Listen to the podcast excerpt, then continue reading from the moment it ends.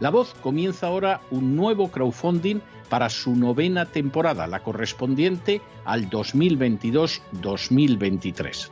Lo hace además en unos momentos en que la libertad de expresión está más amenazada que nunca en décadas en España, en Hispanoamérica y en el resto del mundo.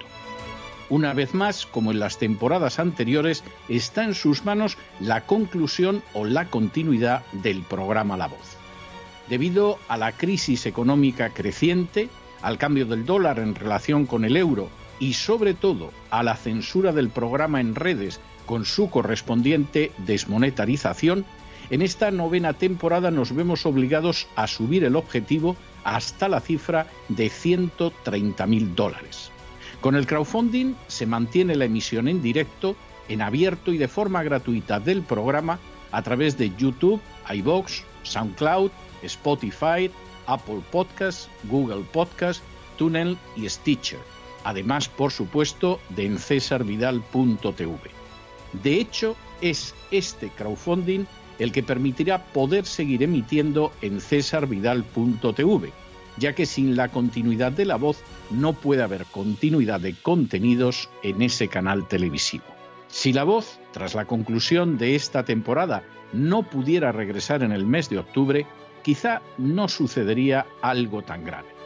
Una vez más, habría quedado de manifiesto, como tantas veces a lo largo de la historia de las naciones hispanas, que para muchos es preferible quejarse, protestar o amargarse a enfrentarse de manera práctica con un problema concreto. No pasaría nada. La voz simplemente dejaría de emitirse por la sencilla razón de que no hay suficientes personas dispuestas a asumir el apoyo de su causa, que es la de la libertad y de la verdad, la de la información independiente y la opinión rigurosa, la de la lucha contra las tiranías y contra aquellos proyectos que pretenden convertir en esclavos a los seres humanos. Si piensan que merece la pena seguir escuchando día a día la voz, son ustedes bienvenidos a la hora de contribuir al nuevo crowdfunding que permitirá que puedan escuchar este programa radiofónico una temporada más. Muchas, muchas, muchas gracias por todo. God bless you. Que Dios los bendiga.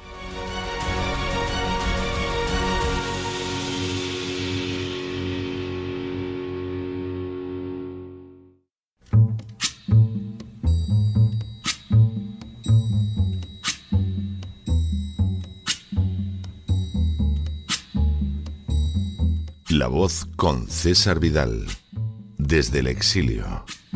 When the night has come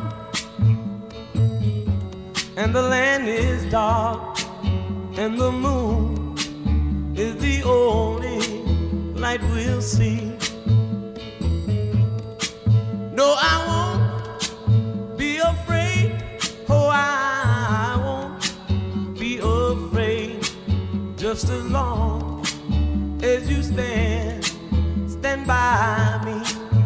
muy buenos días, muy buenas tardes, muy buenas noches y muy bienvenidos a esta nueva singladura de la voz. Soy César Vidal, hoy es el miércoles 18 de mayo de 2022 y me dirijo a los hispanoparlantes de ambos hemisferios, a los situados a uno y otro lado del Atlántico y como siempre lo hago desde el exilio. Corría el año 2017 cuando España fue víctima de un golpe de Estado perpetrado por los nacionalistas catalanes y cuya intención confesa era desgajar la región española conocida como Cataluña del territorio nacional. De forma bien significativa, el golpe de Estado de Cataluña se pudo llevar a cabo porque el ministro de Hacienda, Cristóbal Montoro, entregó a los golpistas los fondos que necesitaban para perpetrarlo. A pesar de las horribles manifestaciones de violencia ocasionadas por los golpistas, el gobierno que entonces presidía Mariano Rajoy actuó con intolerable pusilanimidad y por añadidura la Administración de Justicia limitó su acción punitiva a escasos participantes en el golpe. No solo eso, el propio Tribunal Supremo inventó una interpretación de la ley que le permitió sancionar de manera más que ligera a personajes que indudablemente eran culpables de alta traición y de rebelión. Por si fuera poca toda la vileza demostrada por las instituciones españolas durante el mandato de Mariano Rajoy, en junio de 2021 el presidente del gobierno, Pedro Sánchez, indultó a los cabecillas del golpe independentista de 2017 y un mes después inyectó a Cataluña 12.500 millones de euros a través de los denominados mecanismos extraordinarios de financiación OMEF entre medias había tenido lugar una nueva oleada de actos terroristas perpetrados por los nacionalistas catalanes bajo el nombre de Tsunami Democratic y también el respaldo de los golpistas catalanes y de los filoetarras de Bildu al gobierno de Pedro Sánchez. Al fin y a la postre se premiaba con dinero de todos los españoles a los golpistas que habían pretendido descuartizar España. Y lo peor es que la historia distaba mucho de haber concluido. En las últimas horas hemos tenido nuevas noticias sobre el desarrollo y las metas del golpismo catalán. Sin ánimo de ser exhaustivos, los hechos son los siguientes. Primero, Elisenda Palucie, la presidenta de la Asamblea Nacional Catalana, ha desarrollado un documento encaminado a mostrar cómo lograr la independencia de Cataluña. Segundo, el documento tiene el nombre del libro blanco del Congreso de Independencias Unilaterales, La Vía de los Hechos, 6 y 7 de mayo de 2021. Tercero, el citado documento deja de manifiesto cómo el gobierno catalán ha creado toda una estructura militar y de inteligencia dirigida contra España y encaminada a alcanzar la independencia de la región. Cuarto, en sus conclusiones finales, el documento deja muy claro que es importante aprovechar los actuales momentos de debilidad del adversario con una combinación de soft y hard power, principios y objetivos en materia de defensa, con un rol esencial en las relaciones políticas exteriores y forzando complicidades internacionales más allá de la Unión Europea que deberá acabar aceptando los hechos consumados cuando se produzcan. Quinto, el texto afirma que semejante paso hacia la independencia puede darse en la medida en que se ha llevado a cabo el dimensionamiento de las fuerzas de defensa de Cataluña con su fuerza naval, la fuerza aérea, la fuerza terrestre, auspiciadas por la Sociedad de Estudios Militares, su doctrina militar y sus servicios de inteligencia. Sexto, a fin de dejar de manifiesto ante la comunidad internacional que el nuevo Estado catalán ya cuenta con el poder duro en materia de defensa y en materia de fuerza naval, el documento anuncia su determinación como Estado de mantener el control sobre sus aguas territoriales y su espacio como Estado soberano para que el resto de estados de la comunidad internacional nos tengan en consideración y nos traten como iguales, algo que tendremos que garantizar. Séptimo, la intención expresada en el documento es la de alcanzar la meta con los medios actuales y con los que se van a adquirir en un plazo de corto y medio plazo, con un núcleo de oficiales y suboficiales para generar un cuerpo de instructores y cubrir los sitios operativos, llegando a acuerdos con otros estados, entre los que se sitúan como favorito el Reino Unido por su proximidad y experiencia, y realizar las obras de construcción de una academia. Octavo, el documento, fechado en mayo de 2021, fecha posterior a la entrada de la Esquerra Republicana de Cataluña en el gobierno de Pedro Sánchez, coloca como meta y plazo máximo para alcanzar la consecución de la independencia de Cataluña el año 2024. Noveno, el gobierno catalán ya contaría con unidades operativas en el mando de patrulla literal para la defensa de las aguas territoriales y equipos de 3-4 patrulleras de altura OPV-4, 2-3 patrulleras litorales FPC-5, 4-6 aeronaves no tripuladas UAV, 4 a 6 embarcaciones no tripuladas USV-6 y remolcadores de altura. Décimo, Con todo, la capacidad operativa de la Marina catalana no se centraría únicamente en el control de sus aguas, sino que también incluiría material de utilidad y consecución bélica para la lucha submarina. Un décimo. Así, el texto afirma, adoptamos el sentido que se da a la Fuerza Naval de Autodefensa de Japón para referirse a sus flotillas de destructores. Es preciso que nos dotemos de una nueva dimensión de fuerza naval, el mando de escolta, una nueva división de fuerza naval. Duodécimo. Las funciones de este mando de escolta serían la guerra antisubmarina, la guerra antisuperficie para estar preparados contra los ataques de lanchas rápidas, la guerra antiaérea para estar preparados frente a ataques aéreos debido a la proliferación de los misiles antibarcos y las operaciones que van más allá de la guerra para la disuasión de la guerra. Décimo tercero. El texto señala además la creación de un cuartel de operaciones navales con 200 personas para tripular tres, cuatro corbetas polivalentes y 360 personas más para completar la flotilla auxiliar. Décimo cuarto. Todos estos hechos fueron conocidos por Paz Esteban, la directora del Centro Nacional de Inteligencia y por personas de su máxima confianza, lo que determinó que se produjeran reuniones del más alto nivel con Margarita Robles, la ministra de Defensa, así como con otros ministros del gobierno español para informarles de esta situación. Y decimoquinto, de semejantes reuniones no parece haber surgido una política gubernamental para impedir la creación de unas Fuerzas Armadas catalanas, pero sí, por el contrario, la destitución de Paz Esteban al frente del Centro Nacional de Inteligencia. No son pocas las personas e instituciones, incluidos partidos, sindicatos, empresarios y la misma Iglesia Católica, que han aplaudido y aplauden la impunidad de la que disfrutan los golpistas catalanes.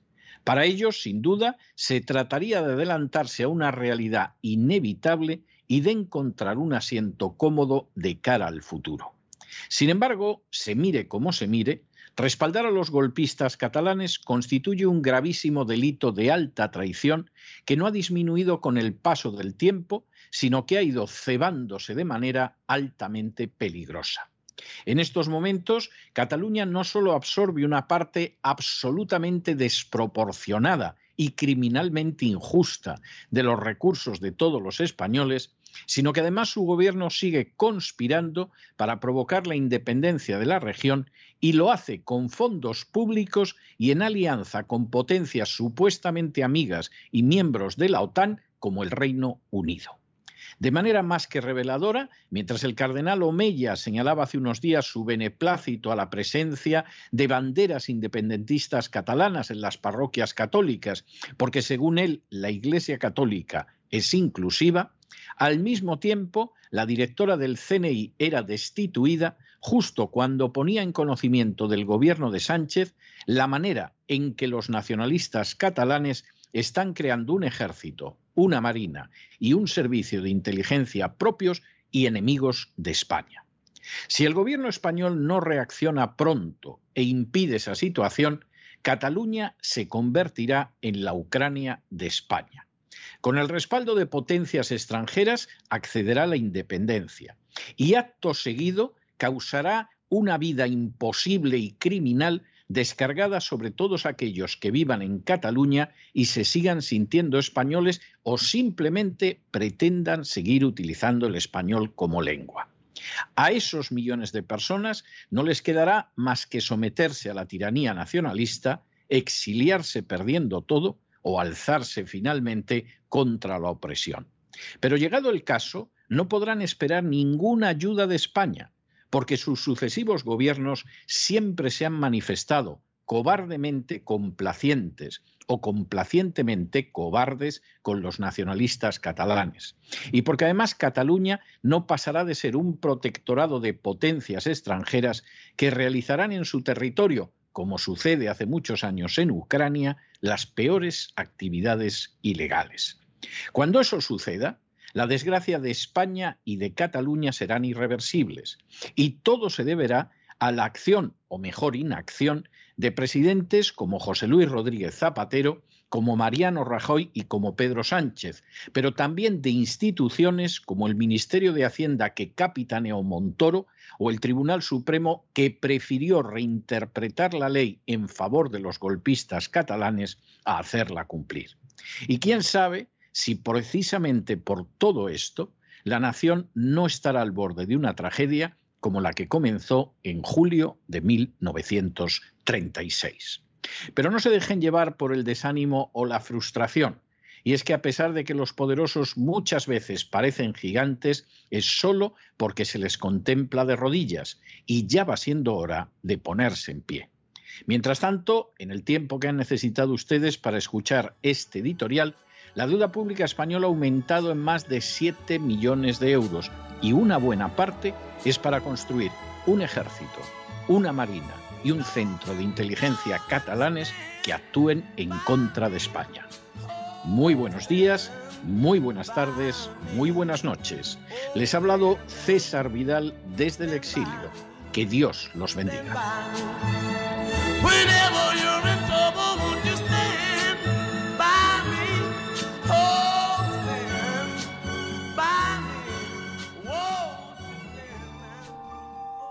Esta sección está patrocinada por crowdfunding con el siguiente mensaje.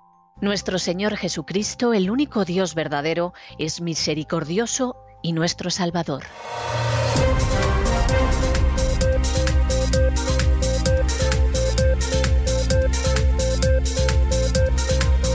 Las noticias del día. Pues estamos de regreso y estamos de regreso después de ese editorial que hemos dedicado a la creación de un ejército, de una marina y de un servicio de inteligencia catalanes. Por supuesto con el dinero de todos los españoles. Sería la primera vez que los nacionalistas catalanes hicieran algo con el dinero de su bolsillo. No, expolian, roban y saquean el resto de España. Y esto ha llegado a unos extremos verdaderamente increíbles. Que un personaje como Cristóbal Montoro, nefasto ministro de Hacienda, cuyas medidas van tumbando una tras otra los tribunales europeos, en un momento determinado, ese Montoro fuera el que le diera el dinero a los golpistas catalanes y así lo reconociera ante el Tribunal Supremo y siga en la calle y no esté en la cárcel, ya dice la poca esperanza que se puede tener en España en que realmente el sistema acabe aguantando, pues como mínimo, tanto como ha aguantado hasta ahora. El sistema está dando las últimas boqueadas.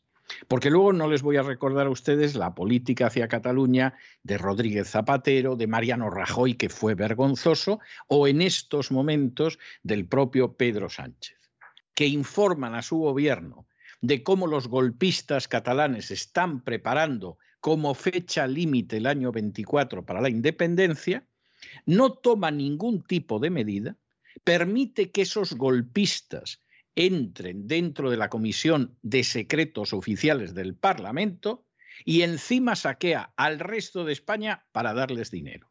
Y por si fuera poco, como la que sabía esto, lógicamente era la directora del Centro Nacional de Inteligencia del CNI, pues van y la destituyen. Bueno, si es que España no necesita enemigos. O sea, España no necesita enemigos, ya, ya con la gente que tiene dentro de las castas privilegiadas, que lo único que piensan es en beneficiarse del conjunto de los españoles, tiene bastante.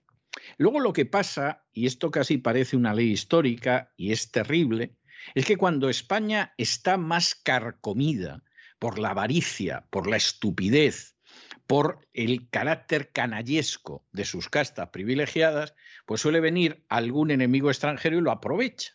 Porque efectivamente le da la sensación de que eso no es nada más que una barraca que está podrida en sus cimientos y por lo tanto que se le puede dar una patada y tumbarla. Y ya sabemos que la Marina catalana la va a ayudar a levantarse con el dinero de todos los españoles, por supuesto, la Marina Británica, nuestros aliados de la OTAN, para que estés en la OTAN y no corras. Bueno, pues a partir de aquí que cada uno saque sus conclusiones, pero la cosa está más clara que el agua. Por cierto, y antes de entrar concretamente en los temas del boletín de hoy, yo tengo que recordarles que La Voz continúa con su crowdfunding para poder tener una novena temporada. Vamos muy bien con el crowdfunding, pero nos queda todavía bastante por reunir. Ustedes ya saben, porque eso se lo hemos contado siempre, que nosotros ni les pedimos dinero, ni muchísimo menos se nos ocurriría utilizar argumentos de manipulación. Si por las razones que fueran, por H o por B, finalmente la voz no consiguiera reunir el dinero del crowdfunding y no pudiera haber una novena temporada, no pasaría nada. No se va a hundir el mundo porque desaparezcamos. ¿eh? No se va a acabar el planeta porque de pronto no podamos darles las noticias que les ocultan o les mienten o les engañan las furcias mediáticas. O sea, realmente pues sería triste, pero bueno, todos nos buscaríamos la vida en el equipo de la voz para seguir subsistiendo. Y por supuesto, esa ayuda de la voz, que es muy modesta, porque puede reducirse a lo que sería el coste pues, de un refresco de dos cafés. Nosotros tenemos que insistir en ello, porque creemos desde lo más profundo de nuestro corazón en ello. El que mejor sabe cómo se tiene que gastar el dinero, el dinero que ha ganado con su esfuerzo, es usted.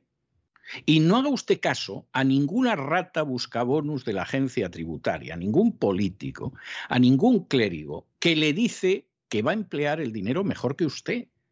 Esa persona, aunque a lo mejor se lo crea, es un ladrón, es un canalla y es un expoliador. Pero ¿cómo va a saber esa persona en su inmensa soberbia cómo gastarse el dinero mejor que usted, que es el que se lo gana?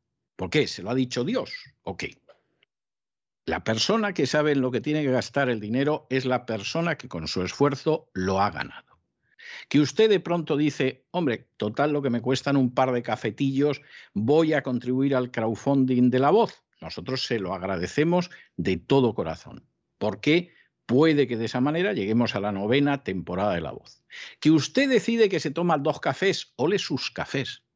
Es que usted tiene que hacer con su dinero lo que usted quiera, que lo ha ganado usted no se deje engañar por políticos, por buscabonus, por clérigos que le dicen que tiene que emplear el dinero en lo que ellos quieren, que eso es una estafa, que eso es un timo, que eso es un robo.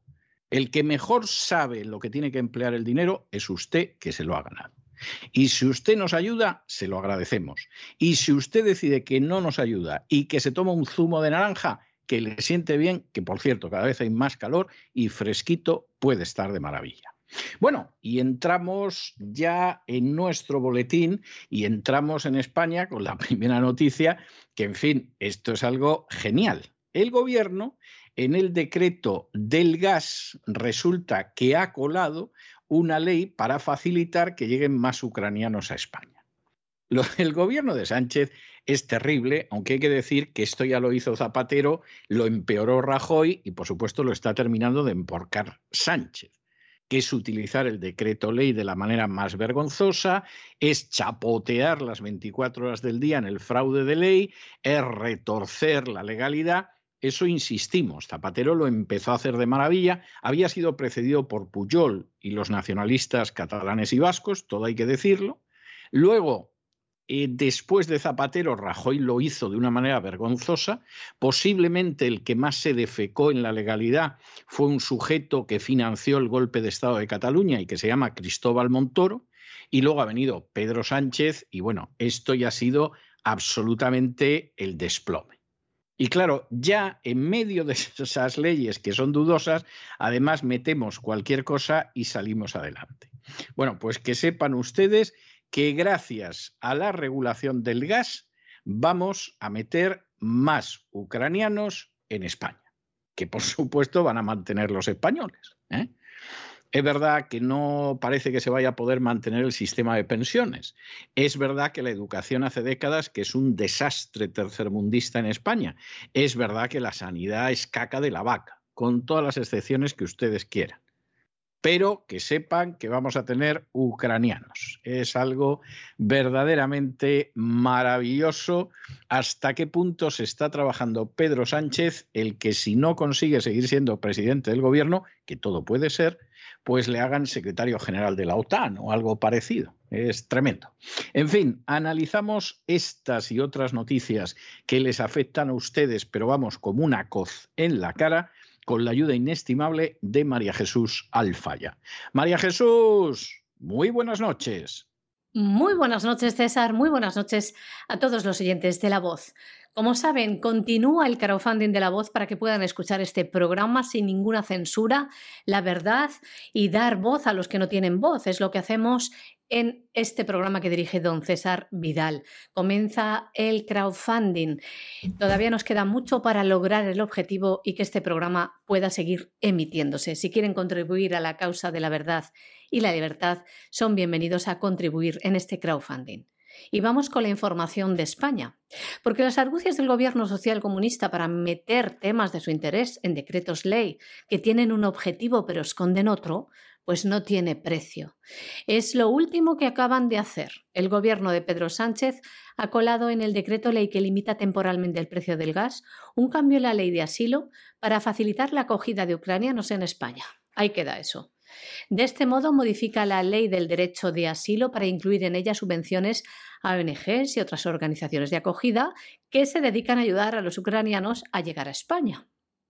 En concreto, la modificación legal que incluye el Gobierno en el decreto del gas supone incluir en la ley de asilo un decreto del Ministerio de Inclusión, Seguridad Social y Migraciones del pasado mes de marzo que agiliza la recepción de fondos públicos por parte de las organizaciones encargadas de la acogida de refugiados, permitiendo, por ejemplo, anticiparles a estas ONGs recursos económicos con entregas de fondos previas a la justificación de su empleo. Es decir, un pago ex ante, con el que el Gobierno pretende, dice, superar algunas limitaciones del actual sistema de subvenciones para apoyar a las entidades que atienden y acogen a solicitantes de asilo y de protección internacional, especialmente a las más pequeñas. Y a pesar de que se trata de una cuestión más genérica, el Gobierno vincula esta modificación legal dentro del decreto a los refugiados ucranianos para justificar su urgente necesidad. De este modo, el Gobierno dice lo siguiente, les vamos a leer no se deriva solo de los compromisos derivados del plan de recuperación, transformación y resiliencia, sino de la reciente guerra en Ucrania y el compromiso que España ha adquirido como Estado en la acogida de refugiados ucranianos. Esto hace necesario que el nuevo sistema de acogida de solicitantes y beneficiarios de protección internacional y su gestión esté en vigor lo antes posible. Bueno, y como a España va llegando quien quiere.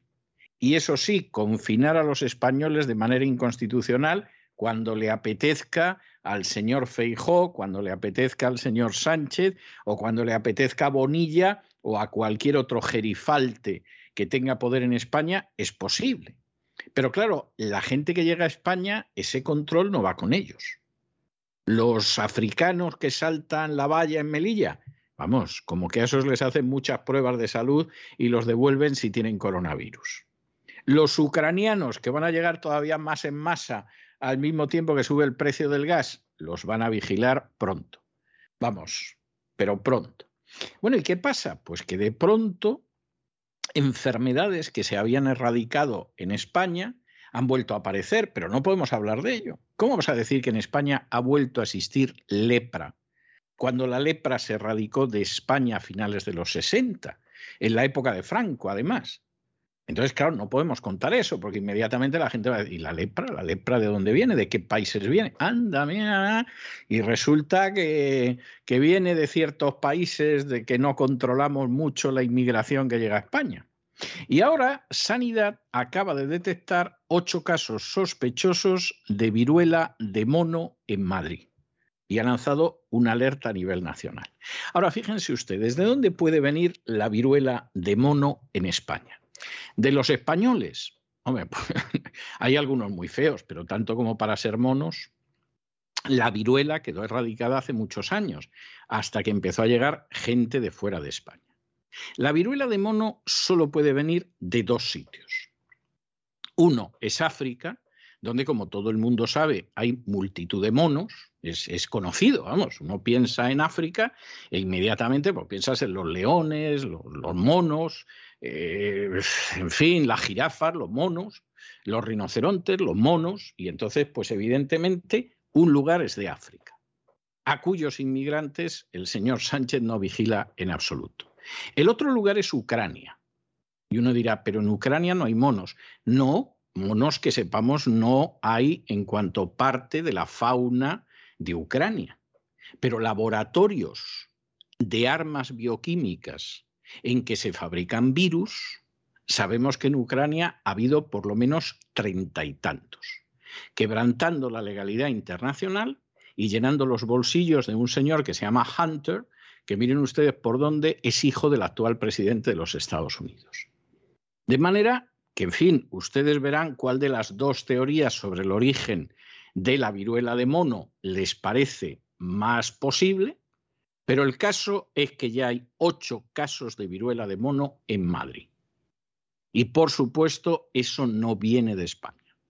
Estamos hablando o de un virus creado artificialmente y entonces hay que mirar a los que vienen de Ucrania, o estamos hablando de un virus que forme parte del entorno geográfico y entonces estamos hablando de África. Pero aquí, sinceramente, una tercera opción no existe. Bueno, ¿y qué dice el gobierno? Pues ha salido Fernando Simón, que es esa especie de Garfunkel que nombró en su día Rajoy y que luego ha mantenido Pedro Sánchez, para, decir que no es probable que haya una transmisión importante, pero que no se puede descartar lo cual es maravilloso. O sea, es una respuesta que es equivalente al cara gano yo y cruz pierdes tú. O sea, aquí transmisión importante no va a haber, pero no lo descarten ustedes que la haya. Es fantástico. O sea, que tengas al responsable de la sanidad española y sobre todo estas historias de los virus diciendo cosas así, verdaderamente es de esas que te dan tranquilidad. Primero dio la voz de alarma el Reino Unido, luego Portugal y ahora es España. El Ministerio de Sanidad español ha enviado una alerta a todas las comunidades autónomas tras la detección en la Comunidad de Madrid, ayer martes 17 de mayo, de ocho casos sospechosos de pacientes que presentan una infección compatible con el virus de la viruela del mono. Según fuentes del Ministerio de Sanidad, los ocho casos sospechosos detectados en Madrid aún deben ser confirmados tras los correspondientes análisis. Desde la Consejería de Sanidad de la Comunidad de Madrid agregan que en estos momentos se encuentran en estudio en coordinación con el Centro Nacional de Microbiología, que cuenta con la técnica necesaria para confirmar o descartar el diagnóstico. Estos ocho posibles casos detectados en Madrid, según informan desde el departamento que dirige Enrique Ruiz Escudero, son hombres que tienen relaciones con hombres, es decir, relaciones homosexuales entre hombres. Y señores, ¿se acuerdan con el virus eh, SARS-CoV-2 en España y cuando el responsable de las alertas sanitarias, Fernando Simón, dijo que España no iba a tener más allá de algún caso diagnosticado? Algún caso. Pues agárrense que ahora en relación a la viruela del mono ha dicho lo siguiente Fernando Simón. No es probable que tenga una transmisión importante, pero no se puede descartar. Entonces, señores, espérense lo peor. Y es que el pasado lunes 16 de mayo fue el Reino Unido, actualizando la información relativa al brote detectado de este virus endémico de África Central y Occidental, sumó otros cuatro pacientes. En total, ha diagnosticado siete casos en apenas nueve días, entre el 6 y el 15 de mayo. La mayoría de los pacientes británicos han precisado atención hospitalaria y no tienen aparentes vínculos entre sí. Dos de ellos son convivientes y el primer caso detectado había viajado a Nigeria, donde piensan que puede haberse contagiado. El resto de los casos, todos varones que han manifestado haber mantenido relaciones sexuales con otros hombres, no cuentan con antecedentes de viajes a zonas donde este virus es endémico, por lo que las autoridades británicas han mencionado que la evidencia sugiere que podría haber transmisión comunitaria. Tras la alerta de la Agencia de Seguridad Sanitaria Británica, Portugal también informó de que en su territorio se han confirmado tres casos, concretamente en Lisboa, A esto se han añadido otros dos, así que ascienden a cinco y hay 15 más en investigación. Y ahora, como les contamos, es España quien acaba de comunicar que en la Comunidad de Madrid se han detectado ocho casos sospechosos pendientes de confirmación de este virus de la viruela del mono.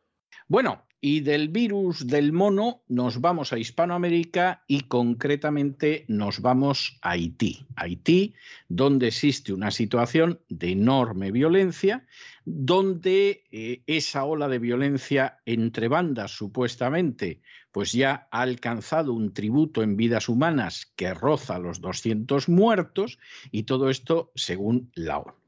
Todo esto, además, en una situación en que existe todo un plan de la agenda globalista que se quiere ocultar, pero que cualquiera que vaya por la República Dominicana lo ve, de hacer saltar las fronteras de la República Dominicana de tal manera que finalmente se convierta en un solo país con Haití y que los haitianos, que son mayoritarios en términos demográficos, acaben terminando de destrozar la isla.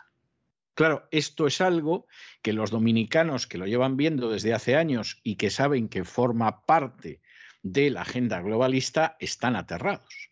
Y cada vez que ven algún periodista, algún supuesto intelectual, algún político, algún ministro yendo en la línea de que salte la frontera y Haití invada totalmente la República Dominicana, pues efectivamente se aterrorizan.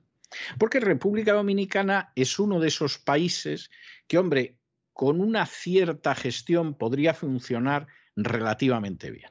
¿eh? No, no va a ser una potencia industrial nunca, pero podría ser un país que funcionara muy bien, entre otras cosas porque, por ejemplo, tiene una capacidad de turismo extraordinaria y la hostelería funciona mucho mejor que en otros países de la zona. Entonces, ¿qué hacemos? Bueno, hundimos el país y nos apoderamos de él.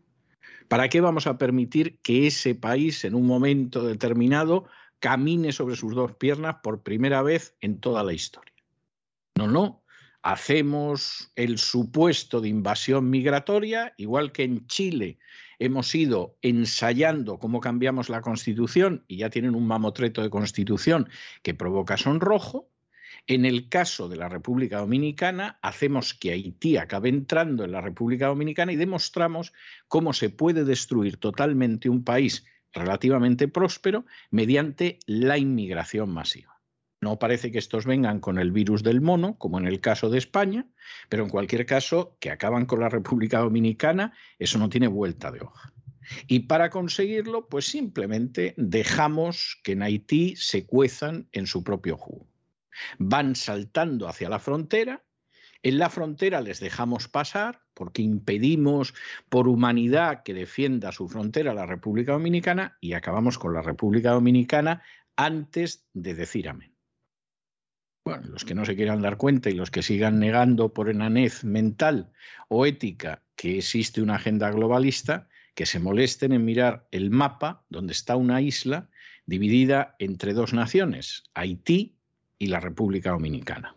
Entre el 24 de abril y el 16 de mayo, Naciones Unidas ha constatado la muerte de al menos 92 personas que no estarían vinculadas a ninguna banda y de 96 presuntos integrantes de estos grupos que controlan incluso zonas de la capital haitiana. De este modo, la ONU eleva a casi 200 los muertos por la ola de violencia entre bandas en Haití. Además, se tiene constancia de 12 desaparecidos, 113 heridos, 49 secuestrados. Y hay casos brutales, también de decapitaciones, abusos sexuales, quema de cadáveres o asesinatos de menores acusados de trabajar al servicio de bandas rivales. Son cifras de lo que tiene constancia reflejado la ONU, pero esta misma estima que las cifras reales son mucho mayores. La violencia ha provocado que miles de personas hayan abandonado sus hogares. Muchas escuelas están cerradas, también centros médicos, empresas, mercados. Las personas no pueden apenas encontrar productos básicos como comida, agua y medicinas. Una situación terrible en Haití, descontrolada desde la muerte, el asesinato del presidente. La alta comisionada de la ONU para los Derechos Humanos reclama medidas urgentes para restaurar el Estado de Derecho porque alberga además temores de que en las próximas semanas la situación empeore. Y nos vamos a Brasil, nos vamos a Brasil, donde el presidente de Brasil, Jair Bolsonaro, ha denunciado al juez del Tribunal Supremo, Alessandre de Moraes, ante el propio Tribunal Supremo, por lo que él considera que es abuso de autoridad y falta de respeto a la Constitución. Y lo cierto es que, vamos a ver aquí, que nadie se engañe. La agenda globalista va a hacer todo lo posible porque Bolsonaro pierda las próximas elecciones. De la misma manera que hizo todo lo posible para que perdiera las elecciones Donald Trump. De la misma manera que hizo todo lo posible para que perdiera las elecciones Víctor Orbán en Hungría, pero ahí le, salió mal. A pesar de la CIA, de Zelensky, de la Unión Europea, de Borrell, mira tú por dónde ganó las elecciones Víctor Orbán. Y ya tenían ustedes al carnicero de Belgrado, a Javier Solana, preguntándose en un tuit que algo habría que hacer con Orbán. Pues sí, respetar el resultado y no bombardear a inocentes como hiciste tú, criminal de guerra. Esa es la situación. Y claro, por supuesto, pues Bolsonaro además es molesto porque no quiere aplicar las sanciones contra Rusia, porque no traga con la agenda globalista, porque no está dispuesto a que haya aborto y matrimonio homosexual en Brasil, porque pone los intereses de su nación por encima de los intereses de élites y oligarquías internacionales y por lo tanto hay que acabar con él y se acaba de una manera u otra. Matarlo no, porque matarlo a estas alturas de la historia, eso todavía se pudo hacer con Kennedy. ¿eh? Y luego taparlo de la manera más vergonzosa y más vergonzante. Pero a estas alturas de la historia, eso ya es muy complicado. Matar a alguien te lo tienes que pensar. Si acaso que se suicide en la celda, como, como ha pasado con el amigo Epstein. Pero matarlo es complicado. ¿Y entonces qué hacemos? Utilizamos a las instituciones utilizamos a los jueces, utilizamos a los fiscales, utilizamos a las furcias mediáticas para difundir campañas falsas. Y en el momento en el que conseguimos infamarlos y sentarlos en el banquillo, están desactivados.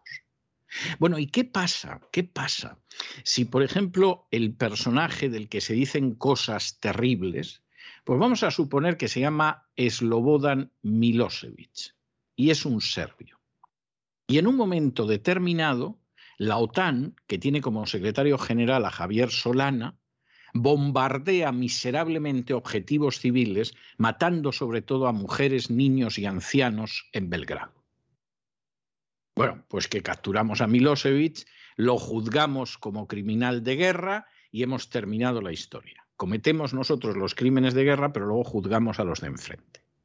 Ya, pero es que resulta que se forma un tribunal especial para los crímenes de guerra de la guerra de Yugoslavia y cuando ya Milosevic lleva años en prisión e incluso se ha muerto, ese tribunal dicta sentencia y dice que no existe el más mínimo indicio de que Milosevic cometiera jamás un crimen de guerra.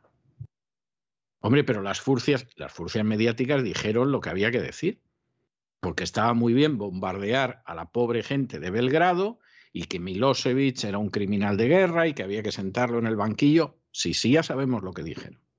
Si estábamos ya en esta profesión en aquel entonces. Pero finalmente un tribunal que se niega a admitir las demandas de Yugoslavia contra aquellas potencias que bombardearon ciudades en Yugoslavia, matando sobre todo a población civil, ese mismo tribunal continúa y por supuesto no está dispuesto a juzgar a los que han ganado en esa guerra y han bombardeado lo que han querido. Pero sí a juzgar a Milosevic que había perdido la guerra. ¿Y qué pasa? Porque al cabo de los años, pero por supuesto las furcias mediáticas esto han procurado no contarlo, nos enteramos de que Milosevic, que era como Hitler, pero en yugoslavo, que era un criminal, que era un asesino, que era un genocida, era inocente. Bueno, pues no piensen ustedes que la cosa con Bolsonaro va en otra dirección. Hombre, no le van a, acusar de genocidio, aunque quién sabe, pero evidentemente la idea es desactivarlo. La idea es sacarlo de donde está y una vez que se le ha sacado de donde está, en ese momento, pues bueno, si al cabo de X años lo declaran inocente, pues peor para él. Pero nosotros de momento vamos a intentar acabar precisamente con él. Esa es la realidad y hay que reconocer que es escalofriante, pero así funciona. Y en fin, eh, la limpieza de muchas elecciones en el futuro, ustedes observenla con un frío y sensato distanciamiento. ¿eh? Porque estamos viendo unas situaciones que, vamos, si eso es algo que se parezca a la limpieza electoral, que venga Dios y lo vea. El presidente de Brasil, Jair Bolsonaro, ha denunciado al juez del Tribunal Supremo, Alexandre de Moraes, ante este mismo cuerpo judicial, ante el Tribunal Supremo, por abuso de autoridad, así como por faltar el respeto a la Constitución e incumplir los derechos y garantías fundamentales. Bolsonaro afirma que, pese a que la Policía Federal ha desestimado su implicación en el entramado sobre el uso de las máquinas de votación electrónica durante las elecciones, el juez insiste en mantenerlo como investigado. El presidente de Brasil también ha acusado a Moraes de abuso de autoridad en el marco de las pesquisas sobre su supuesta relación con las llamadas milicias digitales las que dicen son responsables de los ataques informáticos a varias instituciones públicas, entre ellas el Tribunal Superior Electoral. Según el presidente brasileño, estas investigaciones tienen un plazo exagerado, no respetan el sistema acusatorio y tampoco hay hecho ilícito por el que deban seguir abiertas. Además, Bolsonaro ha afirmado que el juez decretó medidas no previstas en el Código Penal, contrarias al marco de derechos civiles en Internet, y ha indicado que no se permite a los abogados tener acceso a dicha investigación. Y es que la investigación sobre difusión de noticias falsas se puso en marcha tras la autorización de De Moraes para compartir pruebas obtenidas en otras causas abiertas contra Bolsonaro, que con estas ya son siete, entre ellas la supuesta injerencia dentro de la Policía Federal o la prevaricación en la compra de vacunas contra el COVID-19. De todo esto acusan a Bolsonaro.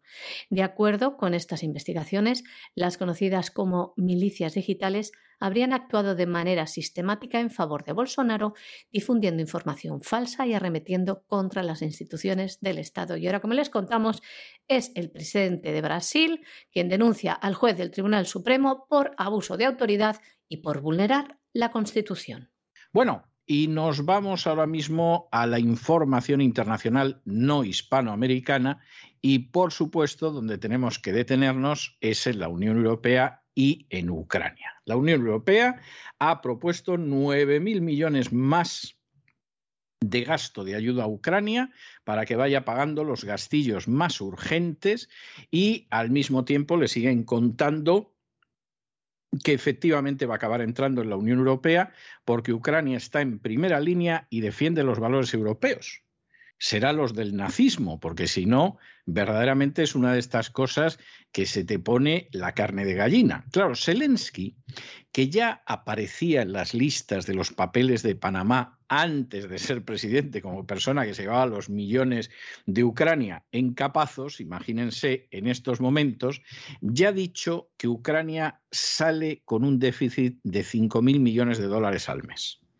Y que efectivamente esto se lo tienen que ir cubriendo por lo menos los próximos meses, porque si no, no va a seguir resistiendo ni cosa parecida. Por supuesto, ha salido el Fondo Monetario Internacional, que es casi tan temible como la OTAN. Es más, si interviene en tu país, yo no sé qué es más grave, si que te bombardee la OTAN o que entre el Fondo Monetario Internacional y te diga cómo tiene que ser tu economía.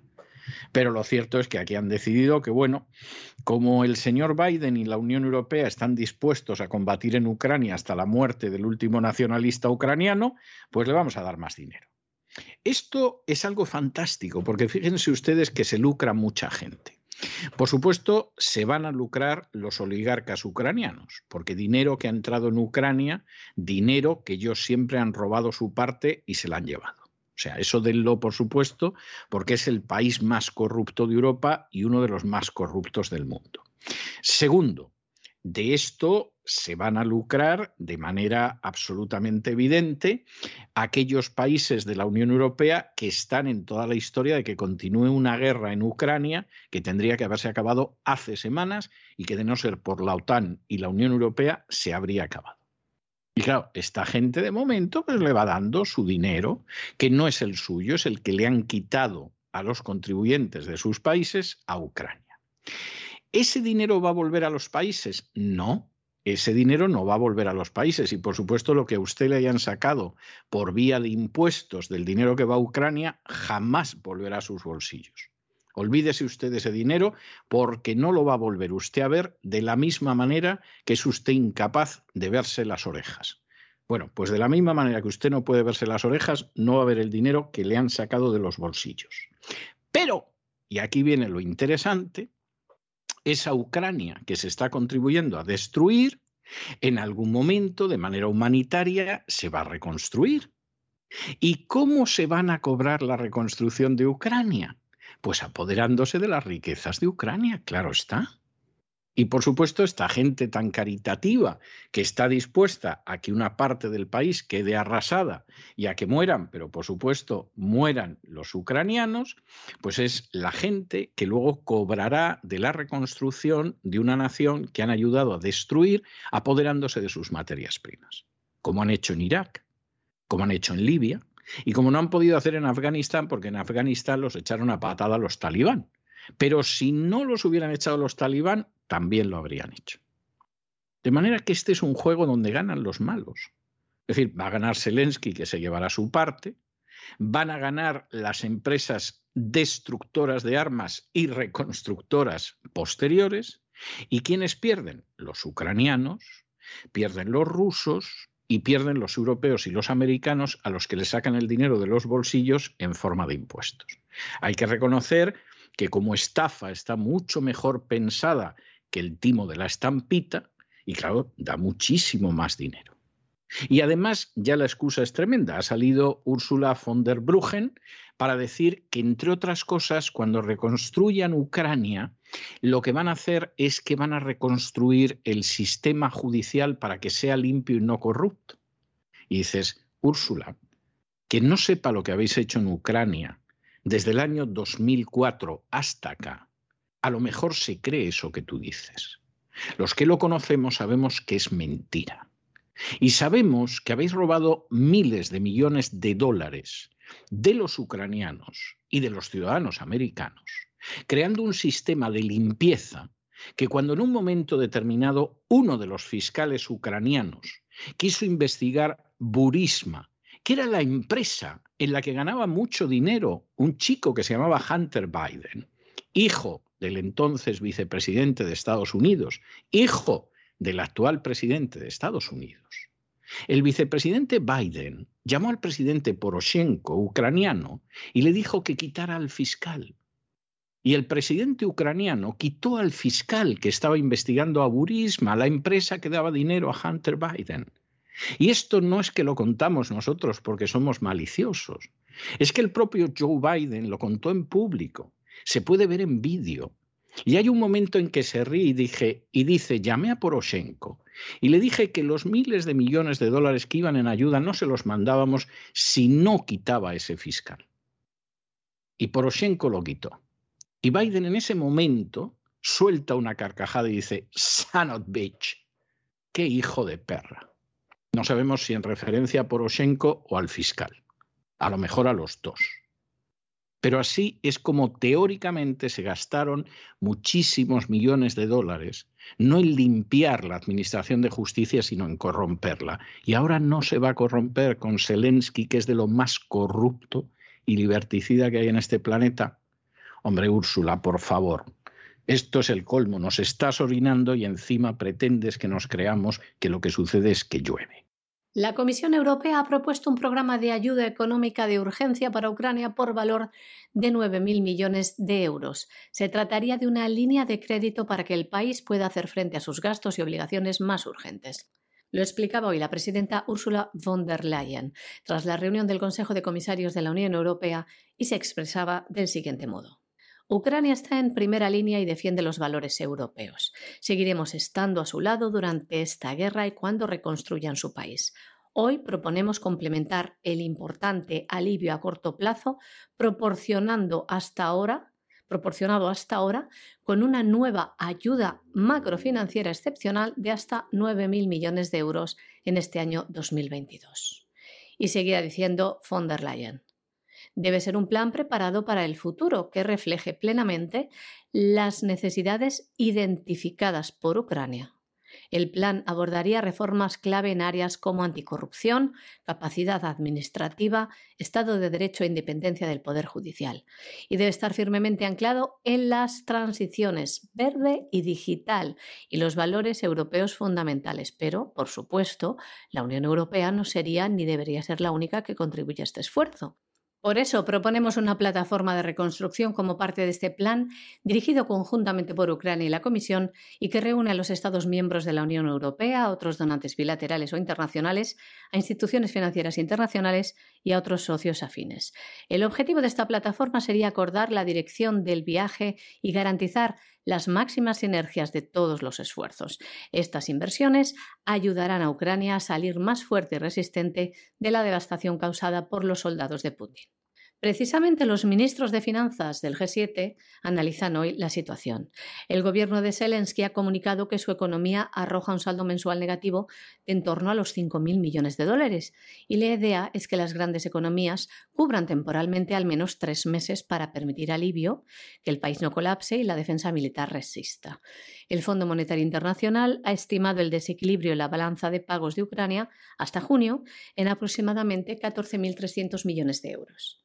Explicaba la Comisión Europea que desde que comenzó la guerra la Unión Europea ha movilizado alrededor de 4.100 millones de euros. También dicen que han proporcionado medidas de asistencia militar en el marco del Fondo Europeo para la Paz por valor de 1.500 millones de euros, que se utilizarán para reembolsar a los Estados miembros su apoyo militar en especie a Ucrania. Y está en curso la movilización de 500 millones adicionales. La propuesta de la Comisión es firmar préstamos que se pagarían en tramos con vencimientos a muy largo plazo y tipos de interés favorables, gracias a la garantía del presupuesto de la Unión. Para que esto sea posible, dicen, los Estados miembros deben acordar la disponibilidad de garantías adicionales, igual que se hizo para que la Comisión saliera a los mercados a emitir deuda conjunta para el programa Next Generation después del COVID. Y también dicen desde la Comisión Europea que para respaldar el plan de reconstrucción, la Comisión propone establecer el mecanismo Rebuild Ukraine, reconstruir Ucrania como el principal instrumento legal para el apoyo de la Unión Europea a través de una combinación de transferencia y préstamos. Estaría integrado en el presupuesto de la Unión Europea, garantizando así, dice, la transparencia, la rendición de cuentas y la buena gestión financiera de esta iniciativa, con un vínculo claro con las inversiones y las reformas. Bueno, y acabamos el boletín con el gobierno ruso que ha decidido aplicar el principio de donde las dan las toman y este miércoles ha ordenado la expulsión de 27 diplomáticos de la Embajada Española en Moscú y del Consulado General en San Petersburgo. Y uno dirá, hay que ver qué malos son los rusos. No, no, no, no. Acuérdense ustedes de que el 5 de abril el gobierno español expulsó a 25 diplomáticos y personal de la Embajada rusa en Madrid. Y claro, eh, Rusia no es que lo haya hecho solo con España, porque a fin de cuentas esto no tiene ni media bofetada. Los sopapean hasta los nacionalistas catalanes, si no lo vamos a hacer los rusos. No, no, lo ha hecho también con Italia y lo ha hecho también con Francia. Una de las grandes diferencias de Rusia con otras naciones a lo largo de la historia es que los golpes históricos que se ha asestado a Rusia a lo largo de la historia han sido terribles. Y muchos de esos golpes hubieran sido suficientes para acabar con una nación y efectivamente sacar a esa nación de la historia. Y eso pasó con las invasiones de los mongoles y pasó después con agresiones diversas que lo mismo tuvieron como protagonista Napoleón que a Hitler y sus aliados ucranianos banderistas, etcétera, etcétera. Los golpes que recibe Rusia en ocasiones implican décadas en los que no puede ni reponerse ni responder. Pero Rusia al final siempre cobra las deudas históricas.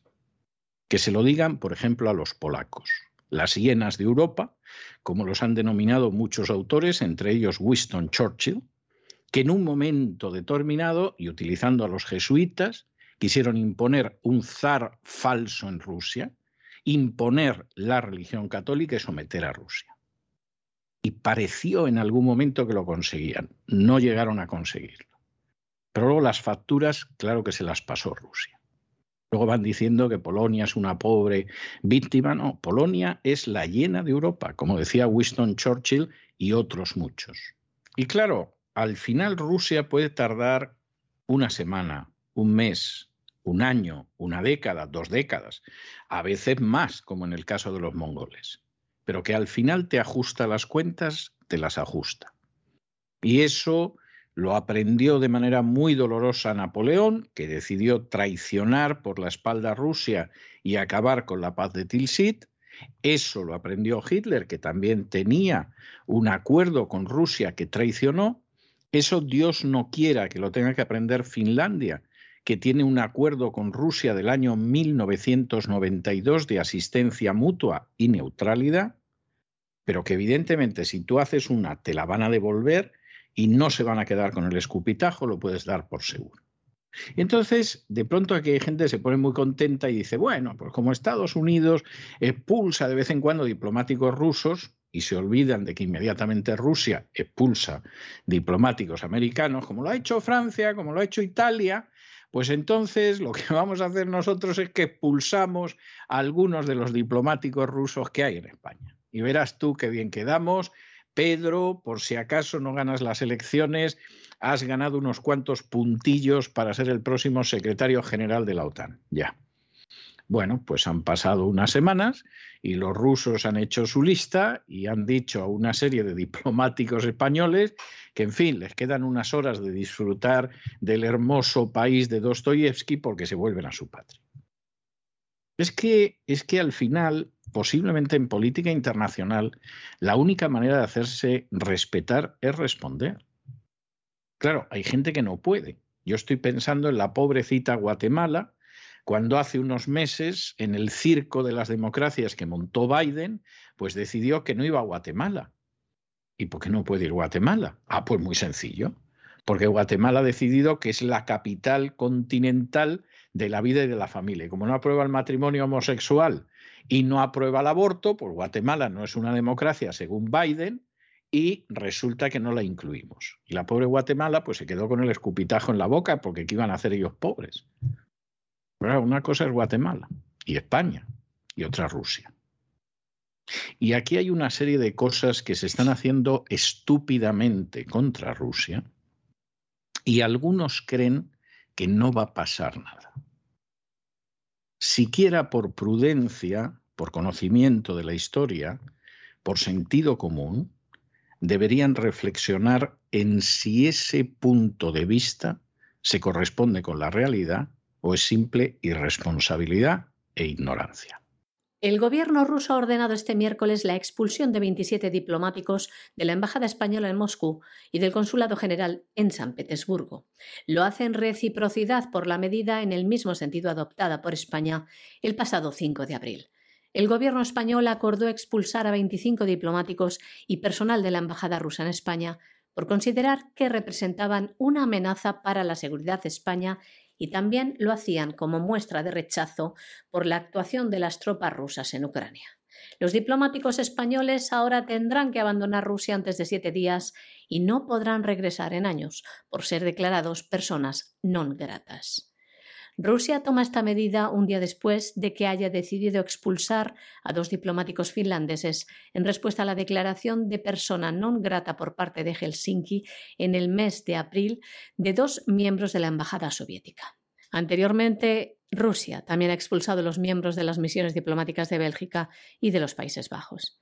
El Kremlin también ha notificado la expulsión de 34 diplomáticos franceses y de 24 italianos, algo previsible ya que estos países también expulsaron de su territorio a los diplomáticos rusos. Alemania igualmente. Y hasta aquí hemos llegado nosotros con nuestro boletín de hoy. María Jesús, muchas gracias, muy buenas noches. Muchas gracias a ti, César, muy buenas noches. Buenas noches a los oyentes de la voz. Y ustedes ya lo saben, ni se les ocurra irse, porque aquí queda, vamos, mucha materia mollar, sabrosa y sustanciosa que contar. De momento se nos viene ahora don Lorenzo Ramírez y vamos a sobrevolar la economía nacional e internacional en el Despegamos.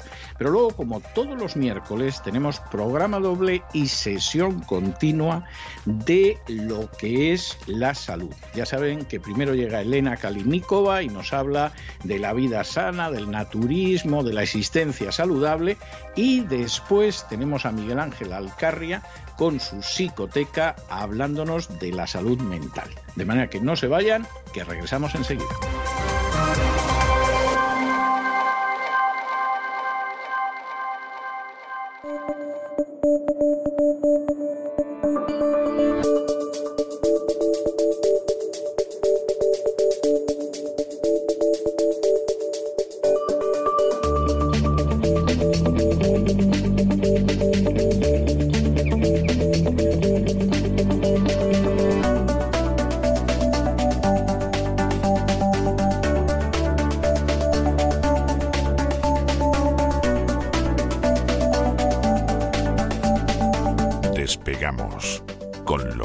Ramírez.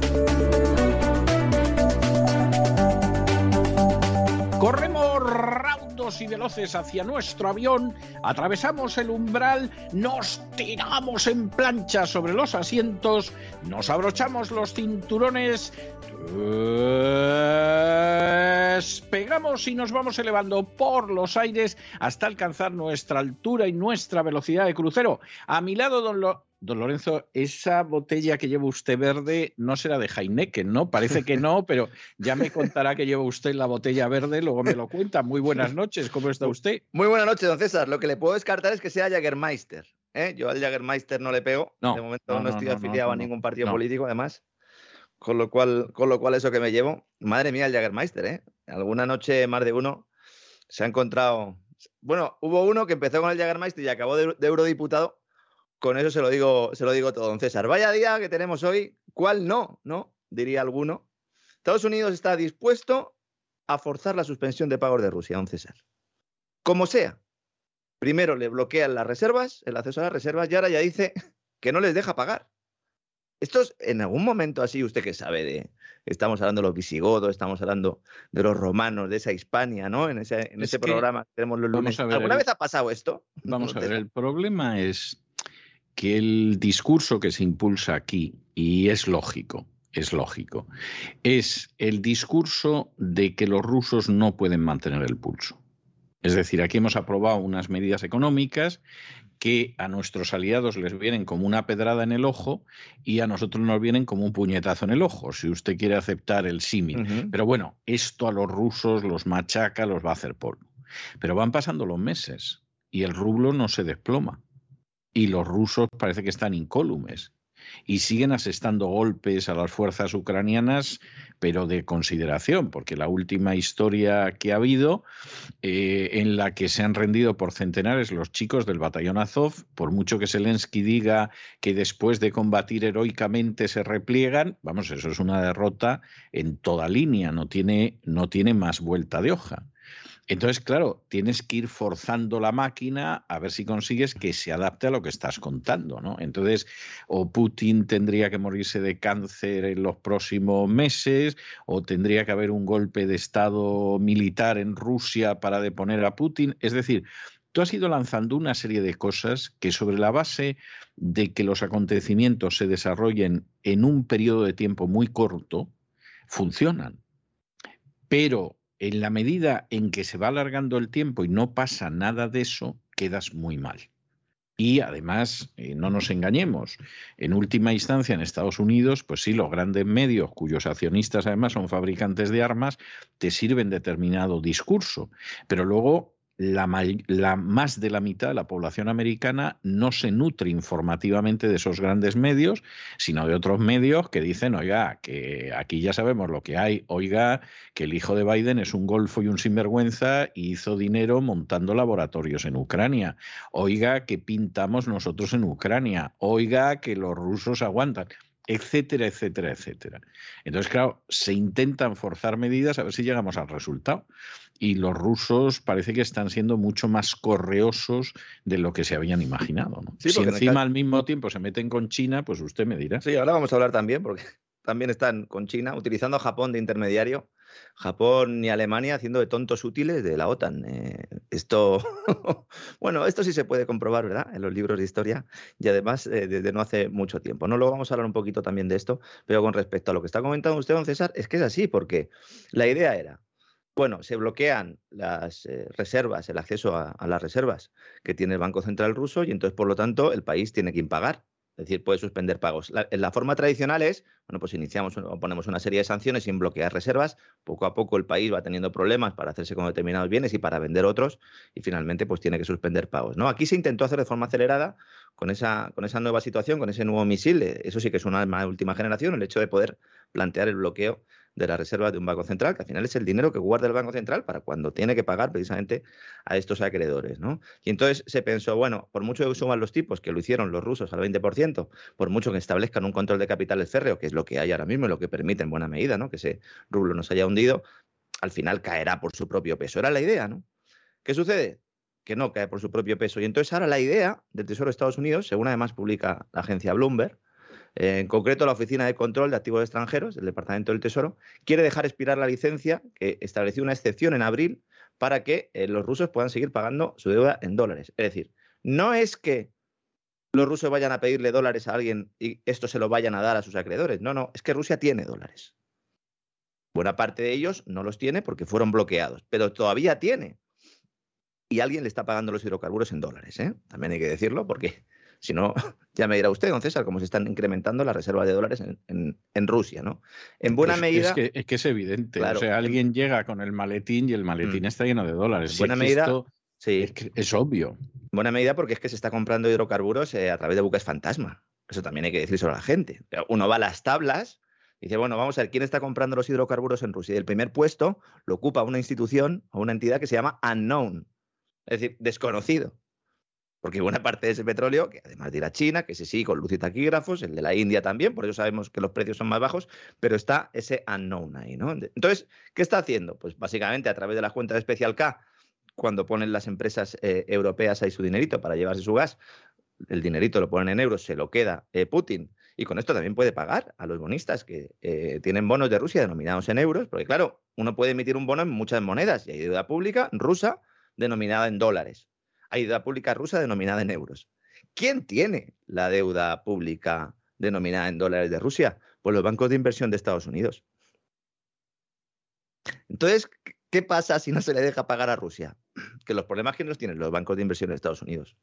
Por eso en abril, cuando sale el Tesoro de Estados Unidos y dice, se acabó eso de que Rusia pague la deuda en dólares.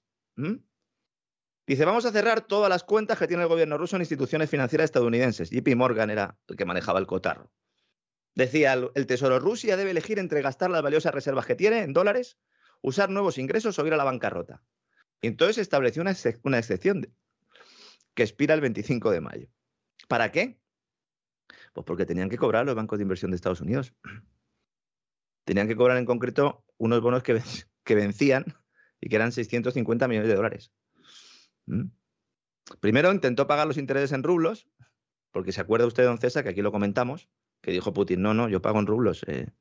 Y entonces dijo Estados Unidos, ah, no, no, pues entonces vamos a poner aquí eh, una excepción y así pues eh, usted paga en dólares. Eso se acaba ahora. ¿Han cobrado los que tenían que cobrar? Todavía la deuda pública externa de Rusia suma unos 60.000 millones de dólares, 59.500 para ser más exactos incluidos cerca de 40.000 millones por préstamos externos en bonos. Claro, ¿qué ha dicho Rusia? Dice, a mí no me lleváis a la suspensión de pagos, porque yo dinero tengo. Es que en concreto eso es lo que ha dicho el gobierno ruso. No vamos a declarar ninguna suspensión de pagos, tenemos dinero, ha dicho el ministro ruso de Finanzas, Anton Silvanov. Y dice, y además no tenemos ninguna intención de declarar ninguna suspensión de pagos. Fíjese hasta el, punto en el que se está llegando aquí. La gente todavía no es consciente. Dentro de 20 años se estudiará esto como un eh, movimiento geopolítico y financiero histórico. Porque no se le está permitiendo a un país acceder a su dinero. Y el país no es Irán, ni es Afganistán, ni es Somalia. Ni es Venezuela o algo así. claro. Estamos hablando de Rusia. ¿Mm? Entonces sale el ministro ruso de Finanzas y dice, el 25 de mayo es verdad que expira nuestra licencia para el derecho a pagar deudas externas en dólares. Dice, el día 26 nos dirán que no tenemos ese derecho y luego dirán que Rusia no ha pagado sus deudas. Si nos cierran la infraestructura occidental, pagaremos en rublos. Evidentemente. Y luego ya, pues, que se pelee el que quiera, ¿no? Porque en este caso, eh, es que además, mm, si hubiera unos tribunales de justicia internacionales que, funcionaran, ya sé que alguno estará riéndose, riéndose, en su casa, pero si los hubiera, esto se gana de calle, usted que, usted que es abogado, César. No, no, esto, no, no, eh, pero que esto no tiene más vuelta de hoja. O sea, si esto es la práctica de la ilegalidad sistemática por parte de, de, la OTAN y de los Estados Unidos, pero la práctica de la ilegalidad más sistemática. ¿eh? Que uno puede incluso discutir poniéndonos en el punto de la propaganda occidental más, ultramontana, ¿no? Decir, bueno, pues es que estos tipos han tenido una intervención militar aquí, entonces hay que castigarlos. Pero ¿a quién están castigando ustedes? Si estos son los acreedores de la deuda rusa, los, los acreedores extranjeros. En buena medida norteamericanos, por eso yo esto no me lo creo ni de broma. De hecho, ya ha habido una excepción. Es que uno se coge las cifras y se da cuenta de hasta qué punto llega el engaño. JP Morgan, por ejemplo. Uno se va a las estadísticas, a ver, esta gente que ha hecho. Ha procesado cinco pagos de deuda desde la intervención rusa en Ucrania. Cinco. ¿Mm? Esto es como lo de las cuentas de Especial K, que nos dicen a todos que no hay que utilizarlas ni abrirlas, pero luego las abren para pagar el gas. Si se está hablando de que más o menos hay entre 300 y 350 mil millones de dólares de fondos rusos bloqueados por Occidente. Y ha salido la ministra británica de Asuntos Exteriores a decir que hay 350 mil millones de dólares bloqueados solo en Reino Unido. Una de dos, o se ha equivocado alguien aquí, o que les compren una calculadora. Porque ¿qué pasa? Que todo, todo el dinero bloqueado de Rusia está en la City. Buena parte está, pero todo. Buena parte está, pero todo. Buena parte está, claro. Eh, todo no con absoluta seguridad. Claro, evidentemente, ¿no? Entonces, ¿a qué estamos jugando aquí? ¿A qué estamos jugando? Es muy posible que se establezca algún tipo de, prórroga. Cláusula de escape, dirían en la Comisión Europea, ¿no? Sí. a partir de este 25 Qué bien suena eso de la cláusula de escape. Pero a lo mejor no. Entonces, que todo el mundo sepa esto cuando empecemos a ver determinados titulares sobre todo porque ayer por la noche, eh, con el cambio horario, ¿no? Había algunos oyentes, también amigos, ¿no? Que colaboran con el programa y me decían, fíjate, ya va a quebrar eh, Rusia, ¿no? Eran los titulares en todos los sitios. Hay que explicar las cosas y hay que ir con predicción de cirujano, primero interpretando lo que nos cuentan, luego yendo a confirmarlo y luego contándoselo a la gente, porque si no, cuidado, que en esta época de redes sociales, de retuiteo una cosa, pongo un mensaje de no sé qué, al final muchos de los que piensan que están trabajando para la información están desinformando porque, entre otras cosas, porque es que no se enteran. ¿Mm?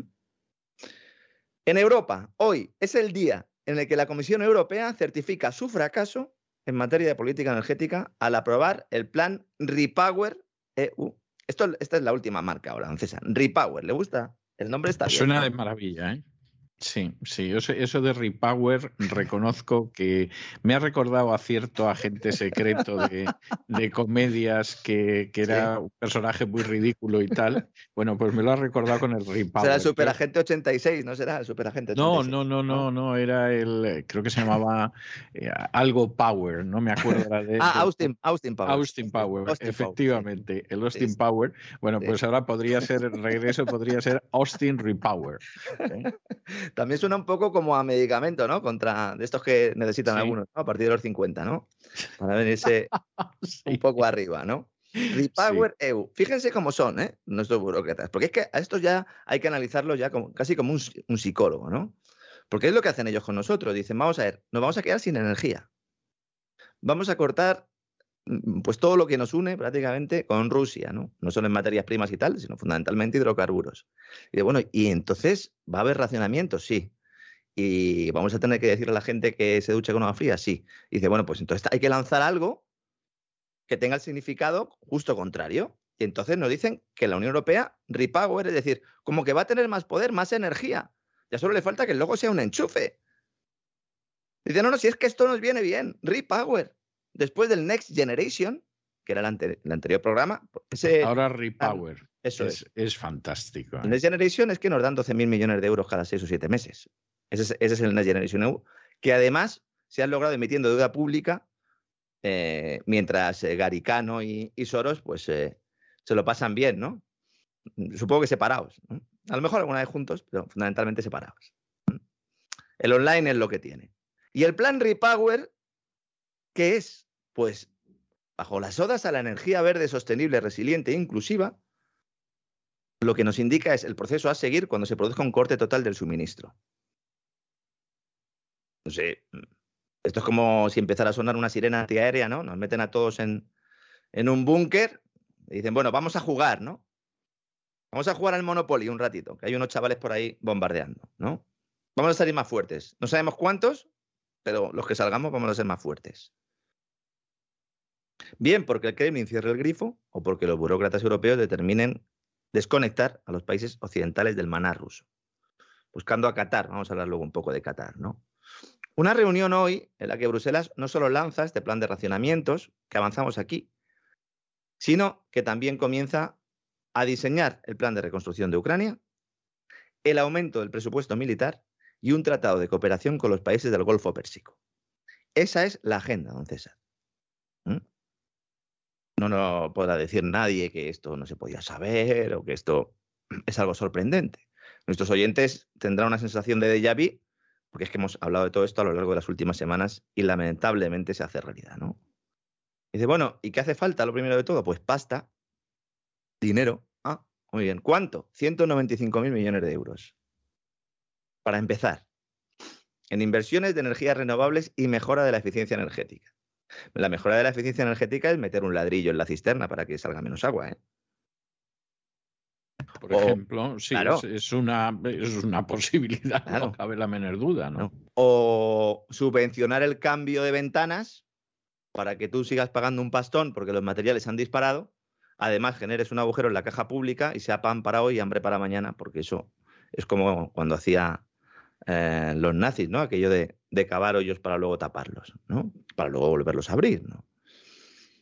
200.000 millones de euros. Dice, bueno, ¿y esto de, dónde sale? Dice, pues nada, emitiremos deuda europea, hombre, porque esto ha llegado para quedarse. Le avanzo ya que hay conversaciones en el seno del Banco Central Europeo, rigurosa exclusiva, para lanzar un programa de compra de deuda con criterios sostenibles, para mantener el chiringuito. Es decir, anunciarán que dejan de comprar deuda de países subirán tipos de interés. El mercado ya está descontando unas tres subidas de un cuarto de punto este año.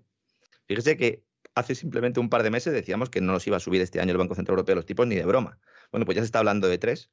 Pero luego hay que inventarse algo, porque claro, ¿a quién le colocas esta deuda si no tienes un comprador de última instancia? Entonces dirán, no, no, nosotros dejamos de comprar deuda, pero la normal, la verde sí. Porque además es que estamos en guerra. Y hay un rey muy malo ahí, ¿verdad? que ha invadido otro país, como les están contando a los niños. Esta deuda genera intereses, ¿eh? Por muy, verde que sea, genera intereses. ¿Y quién paga? Pues todos los contribuyentes. Claro, como esto canta, nos dicen los señores de Bruselas que no todo es gasto, que nos vamos a ahorrar mucho dinero en gas. Dicen que nos vamos a ahorrar 80.000 millones de euros en gas. En petróleo también, 12.000 millones. Y en carbón menos, 1.700 millones. No solo porque el carbón puede ser más barato, aunque últimamente no lo es tanto, sino porque como lo van a seguir quemando los alemanes como si no hubiera un mañana, pues claro, mm, ahí nos ahorraremos un poco menos. Nosotros nos hemos cargado todas las centrales térmicas en España. Nosotros tenemos depósitos y yacimientos de hidrocarburos importantes que podríamos extraer con fracking. Pero no. Nosotros estamos desmantelando las centrales nucleares. Eso sí, somos una potencia en, en gigavatios instalados, en potencia instalada en energía renovable, entre otras cosas porque cada vez que se hace una instalación en energía renovable hay que hacer una instalación alternativa en otras fuentes de energía que mm, garanticen que no hay cortes en el suministro. Y esto, si te cargas la nuclear, si te cargas la térmica, el carbón, pues solo lo pueden hacer unos señores que son los de las centrales de gas. ¿Y quién tiene el gas? Ahora ya vamos entendiendo un poco la película. Claro, también cuando uno se ducha con agua fría ahorra, también, eso también es cierto. y si no se ducha más, ahorras en calefacción y ahorras en agua. No mm. cabe la menor duda, sí. Bueno, no poner la calefacción, te puedes, eh, lo hemos comentado ya en alguna ocasión, un, brasero de ascuas te puedes, te puedes poner, que es como vamos a acabar todos, como no le paremos los pies a estos tipos. ¿Mm? ¿Hay que parar los pies a los gobernantes que sacan los tanques? Sí. Y a los que nos han comido la cabeza y todos los días nos lanzan propaganda para meternos en una guerra económica y para promocionar el, el descrecimiento, como dicen ellos, ¿no? El crecimiento negativo para vivir peor sacando a colación una solidaridad que no existe. Esto, cuando se lo dice uno a la gente, lo entiende rápidamente. El problema es que a muchos ni siquiera se les ha pasado por la cabeza. ¿eh? Dicen, no, nuestro objetivo es duplicar en 2030 la capacidad de energía solar instalada. Muy bien. Hasta los 300 gigavatios. Estupendo. Y elevar el objetivo de consumo de energías renovables desde el 40%, que es el que está fijado en la actualidad. No llegamos a él, pero hasta el 45. Dice, vamos a subirlo un poco, que se note que nosotros estamos repowering EU, ¿no? Dice, y bueno, y solo con esto, no, no, no os preocupéis. tenemos también hidrógeno verde. Vamos a producir 10 millones de toneladas de hidrógeno verde. El tema del hidrógeno verde lo he mencionado en anteriores programas, pero para explicarlo de forma sencilla y resumida, digamos que el coste de generar electricidad con esta fuente es mayor que la energía que se obtiene. Entonces, tanto en términos económicos como de eficiencia. Este es, este es el clásico hacer un pan con unas tortas. Es justo de lo que estamos hablando. Esto es como el que vendió el coche para comprar gasolina. Dice, oiga, ¿y por qué vamos a invertir en esto ahora? Invertir, estamos hablando. Final de ciclo económico. Los mercados en, en una tormenta tremenda. Coste de materias primas por las nubes. Las empresas no saben cómo van a pagar las nóminas dentro de tres o cuatro meses. Créditos públicos en la eurozona. En Estados Unidos, plan de infraestructuras.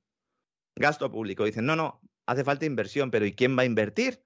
Ah, no, el sector público. ¿Y cómo? Pues creamos más dinero. Por eso yo cada día estoy más convencido que el analista de Credit Suisse, Zoltan Pozsar, lleva razón cuando dice que después del golpe que nos vamos a llevar en el próximo año, año y medio, va a haber más munición monetaria para intentar engrasar todo esto. El hidrógeno verde nos lo venden como el combustible del futuro, porque dicen esto no produce emisiones de gases de efecto invernadero, ni al ser producido mm, tampoco, porque se obtiene a través del agua vía electrólisis. Claro, eh, todo depende de lo que enchufes en el, en el aparato para hacer la electrólisis. Dicen, no, vamos a utilizar fuentes renovables de energía. Claro, mm, y esto, ah, bueno, esto no se puede hacer siempre. A veces hay que utilizar gas natural para la electrólisis. Ah, y entonces ya lo llamamos hidrógeno verde. No, entonces lo llamamos hidrógeno azul. Porque claro, este sí produce emisiones. Dice, pero luego son capturadas. Es lo que nos están contando, ¿no? Esto parece un chiste, pero esto es la política en la que se basa esa transición energética de la que nos hablan todos los días. De hecho, Teresa Rivera está todo el día con lo del hidrógeno. Cada vez que le dicen, oiga, hay que hacer otro gasoducto, hay que mirar lo del gasoducto de MidCat para ver si nos conectamos España con Francia de una forma mejor y tal, para poder mandar gas Europa dice, sí, sí, pero si se hace un tubo que puede llevar hidrógeno también. Está obsesionada esta mujer con esto. Teresa Rivera analiza en su currículum y se darán cuenta de que está aquí para hacer lo que está haciendo. Es decir, Teresa Rivera no se ha equivocado en ningún momento. Está cumpliendo una agenda y uno cuando analiza su currículum, insisto, vayan ustedes simplemente a Wikipedia, ¿eh? es algo muy sencillo. ¿eh? Y miren ahí los cargos que ha tenido esta señora y entenderán cómo es parte, ya no de la secta de la calentología, sino de los ingenieros sociales que pretenden utilizarla para meternos en, en vereda, ¿no? Dice, bueno, es que esto va a reemplazar la nafta y el gasoil para calefacción. Va a reemplazar también al gas natural. Hombre, mientras que sea hidrógeno azul, no creo, porque necesitas el gas natural, pero bueno, puede ser verde, ¿no? Dice, bueno, y esto va a ser estupendo, ¿no? Todo esto, estoy contando yo aquí, ya existe, pero a escala piloto o industrial muy pequeña. Hay gente que va a pegar un pelotazo con esto gente que tiene proyectitos, que están muy bien, que a lo mejor, oigan, han estado trabajando los últimos años, pero ya están viendo a ver cómo lo colocan, porque esto va a ser otra burbuja. Conozco gente en el sector que está ya preparando un lacito para vender. Hay gente ya vendiendo huertos solares. ¿Eh, don César? Qué bonito, qué conmovedor lo que usted me dice, huertos solares, qué cosa tan bonita, porque suena como que planta solecitos, ¿no? Uno se imagina que va caminando con su gorrito de paja por en medio del sembrado y lo que va recogiendo son solecitos pequeños, ¿no? Eh, claro. Qué bonito suena eso de los huertos solares. Con una sonrisa como las que pintan los niños en los dibujos de la guardería. Exactamente, exactamente. Porque ese sol es bueno, el, malo es el hombre. El sol que calienta y tal y, provoca sequías. Ese es bueno. Ese es bueno. Y el, malo que desertiza y todo, ese bueno siempre. el malo es el hombre, por supuesto. Claro. ¿Que hay alguna tormenta solar y tal? Bueno, pues es que claro, es el sol. Tenemos que dejarle que desarrolle. ¿no? Pero el hombre no, ¿no? Lo que sueñan los países ricos es sostener con la burbuja del hidrógeno, nunca mejor dicho, todo lo que se ha conseguido construir sobre la base del petróleo en los últimos 100 años. Y esto es imposible. Y hay que decírselo a la gente. Nada puede reemplazar al petróleo, al menos de momento. Cualquier persona que haya leído mínimamente algo de energía lo sabe. ¿Mm? Claro, otra cosa es que se quiere hacer un sistema sostenible para unos pocos. Entonces sí. Hay un paleontólogo argentino, se llama Leonardo Salgado, que lo explica muy bien. Este, él destaca, dice, el hidrógeno verde posee para las élites el triple valor de ser una solución, dice él, muy parcial y dudosa, para los problemas de los países enriquecidos, porque es un muy buen negocio. Es un muy buen negocio porque lo pagamos los contribuyentes sin que nos pregunten si lo queremos, ¿eh? Importante. Dice, además sirve para enverdecer la sucia conciencia de las compañías petroleras, produciendo este hidrógeno azul, ¿verdad? Y prometiendo capturar las emisiones de gases. Y luego, pues porque suponen también un elemento de ingeniería social, ¿no? Eso ya no lo dice el paleontólogo, pero lo comento yo, ¿no? Vamos a hacer un programa especial, yo creo, en el futuro, en el que estudiaremos a fondo de qué va todo esto de la fiebre del hidrógeno, porque aquí también hay, están los sospechosos habituales, hay intereses económicos, geopolíticos, y es otra de las vías, ¿no? Que quieren usar estos ingenieros sociales, estos planificadores para seguir metiéndonos la mano en el bolsillo, mientras ellos, eso sí, vuelan en sus jets a tope de queroseno. Como nosotros en el despegamos, ¿no, César? Nosotros vamos a tope de queroseno siempre aquí. Totalmente, totalmente. Vamos, como motos, vamos. Mientras tanto, en el mundo real, la apreciación del dólar frente al euro o el desplome del euro frente al dólar, como quieran verlo, está disparando la factura energética del viejo continente. Hoy Javier Nieves publicaba en el diario El Economista un artículo en el que exponía, y la verdad es que es cierto, ¿no? Cómo en Europa estamos pagando ahora mismo el petróleo más caro de la historia. No solo por la crisis energética global, globalista, sino por la debilidad de nuestra moneda. Claro, si nosotros tenemos que comprar el petróleo en dólares y nuestra moneda se hunde respecto al dólar, pues además de subir el precio en los mercados internacionales, que sube el barril en dólares, además a nosotros nos cuesta más pagarla. Por cierto, ¿el euro era esa, moneda que nos, que nos dijeron que iba a ser fuerte y estable, como el franco alemán, ¿no? Y que iba a servir para impulsar la responsabilidad fiscal y monetaria. Sí, sí sobre todo la responsabilidad fiscal y monetaria se ha visto. Esto lo decía Rodrigo Rato, decía eso, ¿no? ¿Recuerda? Sí, y, a lo mejor Rodrigo Rato se lo creía y eran otros tiempos, pero a estas alturas eso es muy complicado de sostener. ¿eh? Luego ya después se lo creyó, se lo creyó un poco menos o un poco más, según se mire, cuando empezó a meter la mano en la caja, ¿no? Que eso ya fue. Además, nunca mejor dicho, porque metió la mano en la caja a Madrid, ¿no? Y es que, aunque entre tanta farándula eurovisiva, reuniones en Bruselas y conclaves políticos, eh, todo el día, ¿no? Nadie le está diciendo a la gente la verdad. La zona euro tiene que importar casi toda la energía que consume. Estamos viendo cifras de que si el 40 al 50% del gas, que si el 30% del petróleo. Si uno coge toda la energía que se consume, la zona euro importa prácticamente todo. Prácticamente todo. Sí, sí. Y Estados Unidos no solo consume, sino que además vende al exterior. Y ya está, si es que no hay mucho más que analizar aquí. Rusia se beneficia, pues Rusia se beneficia evidentemente por los altos precios de los hidrocarburos, aunque cada día tiene más complicado vender. Y esa es la circunstancia que se está produciendo aquí. ¿Mm? A ver cuánto dura, ¿no? La Agencia Técnica del Departamento de Energía de Estados Unidos ha publicado una nota en la que eh, pone cifras a esto, ¿no? Dice, eh, hablando del impacto de la fortaleza del dólar sobre los precios del petróleo para los países que tienen una divisa diferente, Europa es un caso claro, y entonces nos dicen a grandes rasgos, en menos de un año el precio del petróleo se ha disparado casi un 90% para los europeos. precio del crudo en euros, mientras que para los americanos ha subido un 59%. Aquí vemos el efecto de la depreciación del euro. ¿Mm? El precio para nosotros se dispara un 90% y en términos relativos para los norteamericanos, para los estadounidenses, un 59%, un 60% para redondear. ¿Y esto qué hace? Pues abrir un agujero, además de en el bolsillo de los consumidores, que eso ya todos lo sabemos, en las propias economías, de las finanzas públicas. Vía deterioro de la balanza de pagos. Porque esas materias primas, no solo el petróleo, porque claro, al final esto es combustible, es carburante, volvemos otra vez a lo mismo, y esto impulsa el coste de, otras, de otros productos, fundamentalmente el tema de las materias primas, que no se pueden sustituir en el corto plazo. Esto pasa siempre al final de un ciclo económico. No se hacen inversiones en las, partes primeras de la cadena de producción, porque como los tipos de interés están manipulados a la baja, pues a nadie le compensa hacer inversiones a largo plazo. Y entonces poco a poco se va focalizando todo en el consumo y cuando ya finalmente llega todo ese dinero que estaba en los balances de los bancos a, los precios, fundamentalmente vía política monetaria, pero no solo, pues entonces es cuando tenemos ya un problema, ¿no? Y entonces esas materias primas, pues ya cada día es más difícil eh, conseguirlas y como digo, no tienen sustituto en el corto plazo. Y por eso empiezan a subir. Si es que esto sí que es una ciencia, aunque mucha gente no quiera verlo, esto es una ciencia, con sus leyes, y ya está. Y los políticos intentan. Mm, esto es como si uno dice, bueno, pues yo la ley de gravedad la voy a anular mañana. Y así pues todo el mundo puede ir saltando al trabajo, ¿no? Sales por la ventana, pegas un brinco y llegas a la oficina. Pues bueno, pues ya todos sabemos lo que pasaría, ¿no? El día que entrara en vigor eso, sale en el BOE, pues todo el mundo se tira por la ventana y acaba donde acaba, ¿no? Pero en esto pensamos que hay posibilidades de, de hacer, eh, de hacer malabarismos, ¿no? Entonces, ¿qué pasa? ¿El dinero a dónde va? Pues hacia las economías productoras de materias primas. ¿Quién? Rusia y Estados Unidos, evidentemente.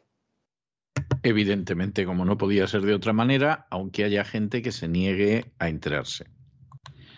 Y, países, y países, don César, que no son Europa y Estados Unidos, eh, perdón, Rusia y Estados Unidos, pero que tienen empresas multinacionales occidentales que están saqueando esos países gracias a la colaboración, eh, bueno, ya que les ha abierto la puerta el Fondo Monetario Internacional y el Banco Mundial, diciendo a todo el mundo que iban a ayudar. Sí. Van a ayudar mucho, sí. Mm. Sí. Sostenible. Sí, sí, sí, sí. Y mientras en Europa seguimos haciéndonos trampas en el solitario, antes lo hablábamos, lo comentaba usted, don César, lo del Indo-Pacífico, lo del Indo-Pacífico va para adelante, ¿eh? Ya explicamos aquí, sobre todo en el programa que dedicamos a los objetivos de la OTAN hasta 2030, en cesarvidal.tv que la Casa Blanca quiere usar a Japón para agitar el avispero taiwanés. Entonces, vamos a vivir otra ahí, otro lío ahí dentro de unos meses. Que se celebren elecciones ya, por favor.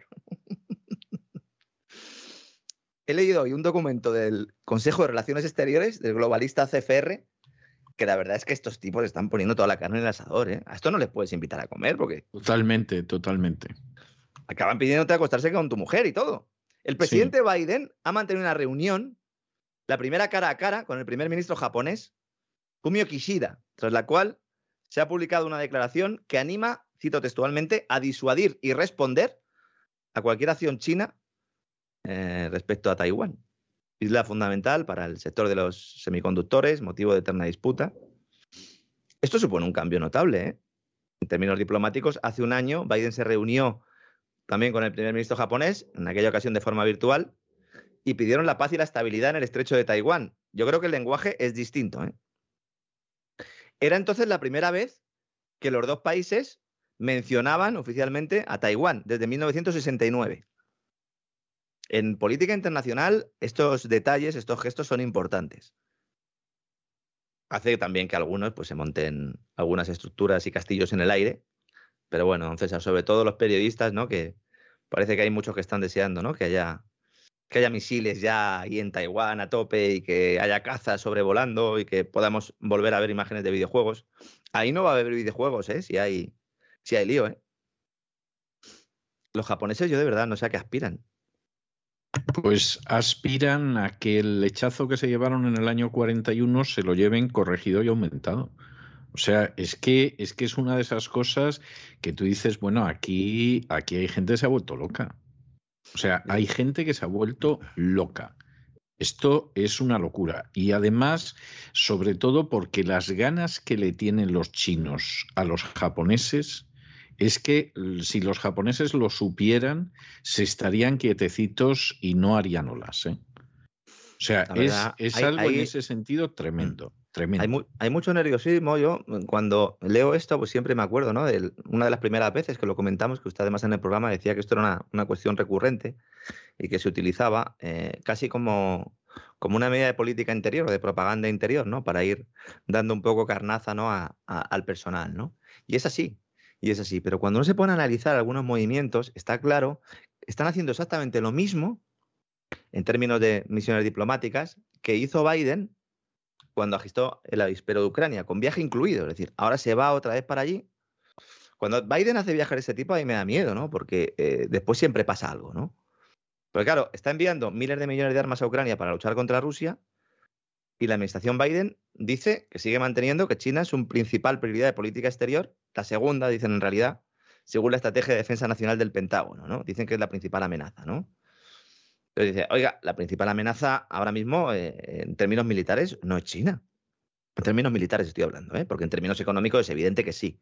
Pero en términos militares es la principal amenaza. La gente, hay mucha gente que piensa que China está armado hasta los dientes con tecnología punta y las armas que tiene son las rusas, ¿eh?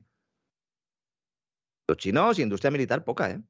A mí me hace gracia que encima, cuando empezó todo este sarao, el, aparato de propaganda empezó a decir que había que impedir que China le entregara armas a Rusia. si es al revés. Y yo me acuerdo que yo vi esto y yo dije, desde luego hay gente que no tiene el menor problema a la hora de ponerse en ridículo. ¿eh? ¿Sabe qué pasa? Ahí es la explicación es la que daba usted al principio de este vuelo de hoy. Efectivamente, como hay que decir que Rusia no tiene capacidad, porque claro, si nos hubieran dicho Rusia está armada hasta los dientes, tiene capacidad, tiene eh, posibilidad de liarnos, pues hay quien se lo hubiera pensado y hubiera dicho vamos a intentar solucionar esto de buena manera, ¿no? Pero, tú, pero claro, el personal va diciendo no, es que Rusia es un país de tercera y tal. Bueno, pues en muchos casos sí, es un país de tercera, pero en otros casos es un país de primera y, porque insisto, tiene cosas que los demás necesitamos y al final en el mundo eso es lo que vale. Es que la civilización se desarrolló así. En las aldeas, los pueblos, las... el que tenía algo, pues ¿eh? era el que tenía la capacidad pues, de, poder ir modificando conductas. Y en el escenario internacional esto es muy parecido, ¿no? Luego hay un tema de Japón que es su economía. No hablamos nunca porque la economía, la economía japonesa es un encefalograma plano, pero desde hace 30 años. Eh, aquella historia del Abenomics, ¿no? Y de toda esa teoría, ese neo-keynesianismo a la japonesa, la verdad es que ha creado ahí una especie de experimento también, del cual todos cogemos un poquito, esa japonización de la economía, pero ellos eh, tienen, tienen una cultura muy particular que hace que pueda funcionar de una manera determinada. Me explico. Hoy hemos conocido que el PIB cayó un 0,2% en el primer trimestre del año, es decir, la economía japonesa está en caída, no recesión, porque necesita otro trimestre consecutivo, pero bueno, es muy posible que, esté ahí porque sube, baja, sube, baja. Es un poco como el Guadiana, la economía japonesa, ¿no? Claro, el gasto de los hogares, como insisto, encefalograma plano. Tiene problemas de balanza comercial por la caída del yen respecto al dólar, algo parecido a lo que estábamos comentando antes con Europa. Las inversiones en el sector privado caen y también en el público. Y esto es quizás lo que sea más noticia, ¿no? Claro, el gobierno ha puesto en marcha un plan multimillonario de ayudas para la economía lo puso en marcha a finales del año pasado. Es decir, cuando aquí ya estábamos todos diciendo que sí, que escudo social, pero que esto se estaba acabando. Bueno, todavía Fauci no había dicho que el COVID era una gripe. Hasta que Fauci en Davos no dijo que el COVID era una gripe, no. Ese día me quedé yo más tranquilo. Me acuerdo que hicimos un programa, ¿recuerda, don César? Sí. Y dije, bueno, ya nos podemos quedar tranquilos porque va a ser una gripe esto, ¿no? Bien, pues han metido 433 mil millones de euros al cambio, 56 billones de yenes. Y claro, todo el mundo está diciendo, bueno, ¿y la inflación? Es que no sube. En Japón no sube la inflación, por lo menos medida en, IPC, cesta de la compra, ¿no? ¿Qué pasa aquí? Pues básicamente que Japón lleva décadas lidiando con este crecimiento bajo de inflación inexistente, pese a que la economía disfruta de forma recurrente de pleno empleo, tiene una de las tasas de paro más bajas del mundo, y ha creado ese modelo que digo yo, el de Abenomics o el de la japonización, ¿no? ¿Y esto por qué puede ser? Porque allí las empresas ven cómo suben sus precios, porque tienes, por ejemplo, uno va a los datos de inflación empresarial, fundamentalmente eh, industrial, los precios al productor, por ejemplo, y están aumentando un 9,3%. Es decir, en esto sí que hay una inflación parecida a la nuestra, pero luego no las, no las trasladan a los precios de los bienes y servicios, don César. ¿Por qué? Porque allí, con la población envejecida, tasa de fertilidad bajísima, tipos de interés cero negativos, deuda por los, eh, vamos, de manera estratosférica, es el país eh, en términos relativos con más deuda, la gente no compra. La gente no compra, la gente ahorra y no compra. Y si le suben los precios, no compran. Han conseguido, por eso digo, es un experimento, y ahora tienen un problema, porque ahora están en la situación esa que se, que se ha definido siempre de forma clásica, en la trampa de liquidez. Exacto, exacto, exacto. De esa que hemos escuchado hablar muchos economistas, cada uno la definía un poco de una manera, ¿no? Pero lo que ha hecho ha sido congelar la economía, podrirla, pudrirla, ¿no? Así es. Claro, hay mucha gente que dice, no, ¿y qué pasa? Eh, ¿No podemos seguir el modelo de Japón? Hombre, pues eh, espero que no. Las empresas se comen el margen de beneficio, no trasladan el coste al precio final de los bienes y servicios, aunque seguramente lo van a empezar a hacer, ¿eh? porque los costes se están disparando, ¿no? Cuando sucede esto, ¿qué pasa? Este es el sueño de cualquier tipo de Podemos y de algunos de Vox, ¿no? Que consideran que las empresas tienen que desaparecer todas, absolutamente todas, y que de alguna manera pues podemos vivir de un cajero automático que sale de las paredes y que saca el dinero porque si no, no lo entiendo, ¿no? Si una empresa no tiene margen de beneficio, ¿qué pasa? Y no traslada los costes, esto pues a corto plazo puede ser positivo porque tienes unos precios menores que mejoran la competitividad, mantienen el poder adquisitivo a los consumidores, pero si los beneficios caen hasta el punto que pone en peligro la inversión de las empresas, la competitividad se hunde a medio plazo. Totalmente, totalmente. Y puedes tener pleno empleo, pero unos salarios y un crecimiento económico catatónico. Esto no lo hacen las empresas porque sean muy buenas y quieran proteger a los consumidores en Japón, sino porque hay un sentimiento arraigado, deflacionario desde hace décadas y sobre todo, como digo, por una cuestión cultural. También hay que decir que el gobierno japonés tiene intervenidos algunos precios clave, que claro, por ejemplo el de las refinerías, lo cual nos ayuda a entender también, ¿no? ¿Cómo está la cosa, no? Y en España, don César, en nuestra piel de toro, en nuestra ración diaria no pueden faltar las, patatitas bravas. Allí en Miami, patatas bravas no hay, ¿no? No, hay, hay gente que lo intenta, pero me va a ahorrar usted la descripción del resultado. La patata hay que saber cortarla bien. Hay gente que la corta en una tabla, no, hay que cortarla que cruja. Y hay que saber, además, no solamente cortarla bien, sino luego darle su punto en las patatas a la brava. Yo tengo que decirle, en fin, hablar a estas horas de esto para mí es delicado, pero, pero yo tengo que decirle que la gente que yo conozco que hacía mejor las patatas a la brava eran dos hermanos gallegos que tenían un bar muy chiquitín, muy chiquitín, muy cerca de mi casa. ¿eh? donde yo vivía con mis padres, y no he comido en ningún sitio unas patatas a la brava como las que ellos hacían, ni un pulpo a la gallega como el que ellos hacían, ni de lejos, ¿eh? O sea, estos eran dos maestros.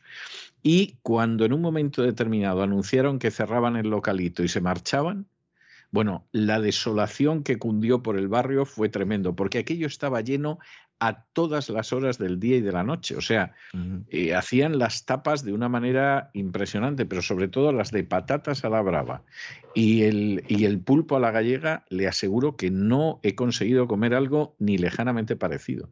Eran maestros, no sé qué habrá sido de ellos, supongo que, que habrán fallecido ya, porque le estoy hablando de hace 40 años, pero, pero aquello era algo impresionante. Claro, cuando yo además he Mm, probado aquí eso que llaman patatas a la brava. Ah, llegan a arriesgarse a ponerle el mismo nombre. Hay quien se arriesga, sí. Luego te colocan un hondureño en la cocina haciéndolo y adelante con los faroles. No le quiero decir lo que hacen con la tortilla de patata porque eso se acerca al crimen contra la humanidad.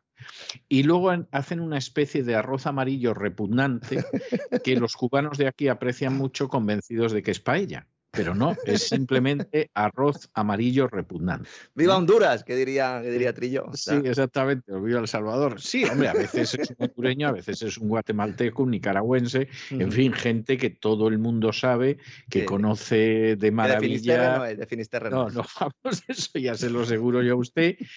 Pero hombre, vamos a ver, pero podría ser un hondureño y que al hombre le enseñaran a hacer la tortilla de patata. O sea, tampoco. Yo, a mí me gusta, a mí me gusta el, alioli, a mí también me gusta las patatas alioli. A mí lo, que sí lo que sí recomiendo es en verano tener cuidado, ¿eh? Porque a lo mejor uno se la va a tomar a algún sitio de estos de tragaperras y pueden ser las mejores alioli del mundo o la peor tarde ¿no? de, su vida. Entonces, bueno, esto también hay que, hay que tenerlo en cuenta, ¿no? Pues sí, don César, es que parecemos eso, parecemos... Es que al final van a llevar razón los que decían que éramos un país de tapas. Mientras que todo esto está sucediendo, todo lo que he contado, que llevo contando calamidades, intentando darles un tono un poco también, ¿no? Positivo, la medida en que se pueda, por lo menos de conocimiento. Y aquí lo que estamos es rescatando a la aerolínea Air Nostrum. Le vamos a meter 113 millones de euros. Esto lo va a hacer la Sociedad Estatal de Participaciones Industriales. Yo de verdad no sé, hay un montón de empresas que presentaron solicitudes para Dénselo desde el minuto uno, que ¿a qué viene este goteo continuo? ¿Sabe lo que pasa? Que están intentando dar una imagen de rigor y de seriedad después de todo el escándalo aquel de Plus Ultra, después de todo el tema de y tal. Por cierto, con Plus Ultra, cuidado, ¿eh? el que habla de Plus Ultra acaba sentado donde no debe. Hay que tener cuidado. Y Qatar también, país del que hablamos ayer, anuncia, nos va a dar las pipas, don César, 5.000 millones de dólares. Esto tampoco es mucho, esto, ¿no? No, 5.000 millones. es para saltar, ¿no? A lo mejor le han cambiado el catering al, al jeque, le han dicho, pues ahora te fastidias, ¿no? Ahora salchichas, ¿no? 5.000 millones de dólares nos prometen para inversiones en España. Se firma hoy eh, el primer acuerdo bilateral entre un país europeo y una nación fuera del bloque comunitario que sellará la intención del Emirato de invertir en los proyectos de los fondos europeos de recuperación impulsados por el gobierno español. Esto es lo que dice, evidentemente, la nota de prensa del gobierno. Estos son los Next Generation EU. Estos son los tramos de 12.000 millones que están pidiendo y que están diciendo las empresas. Bueno, pero no nos lo vais a dar nunca. Bueno, sí, venga, hoy a Air ya, bueno, pero ¿y el resto? No, es que lo tienen las comunidades autónomas. ¿Se lo van a llevar al final los catarís, el dinero de los Next Generation EU? La recibió Pedro Sánchez como no la recibió a nadie nunca. La Casa Real igual. Yo no sé si luego se han arrodillado dentro del... ya cuando han pasado el muro. Qatar exporta en estos momentos 77 millones de toneladas de gas natural licuado al año. 77 millones. Dicen que van a llegar a 126 en 2027. Ya sabemos a quién se lo van a vender.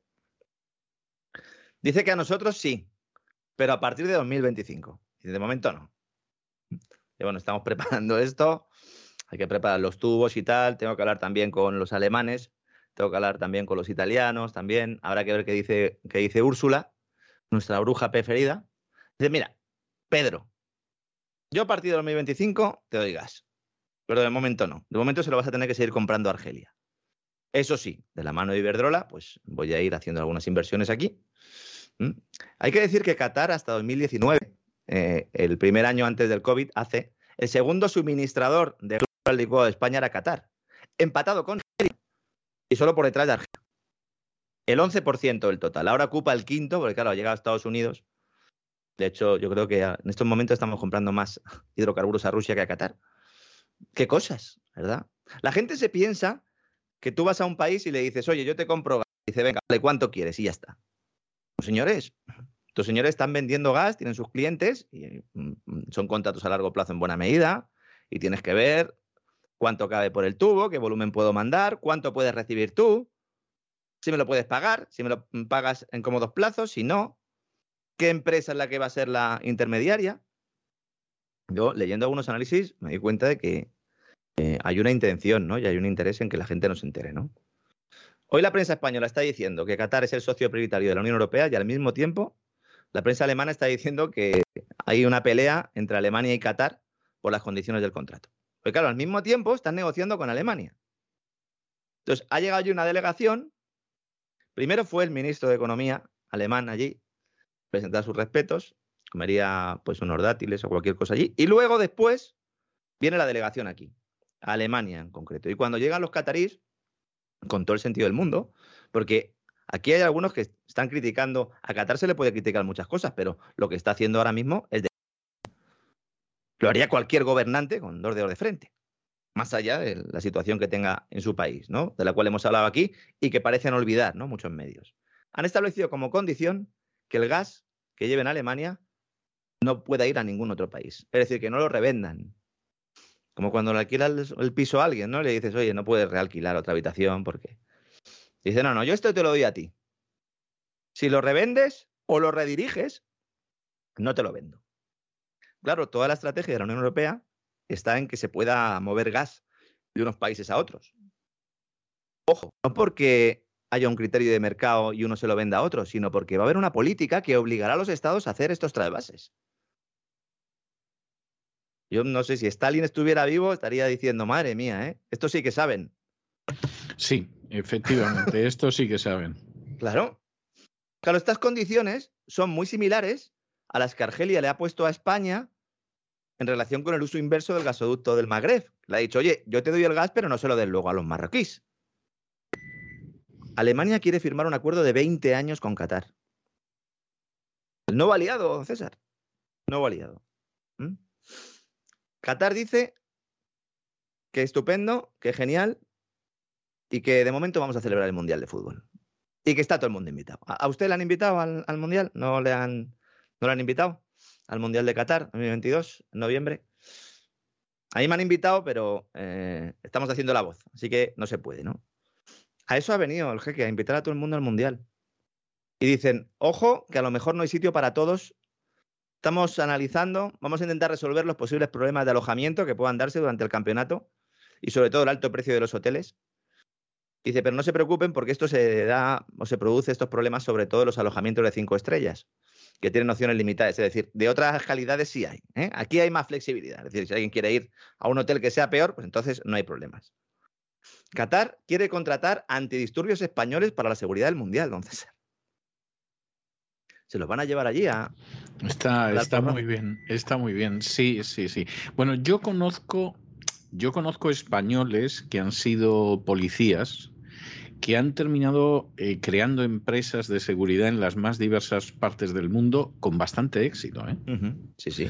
o sea, que, es posible que, sea gente muy competente. Luego otra cuestión es que el mando político que tengan en España no les deja hacer lo que tengan que hacer. Pero, a ver qué mando político como profesionales, efectivamente. Claro, si es que el problema es ese. Ya verá usted, vamos. Claro, el problema es ese cuando digan, oiga, que esto no se puede hacer, como que no, ¿no?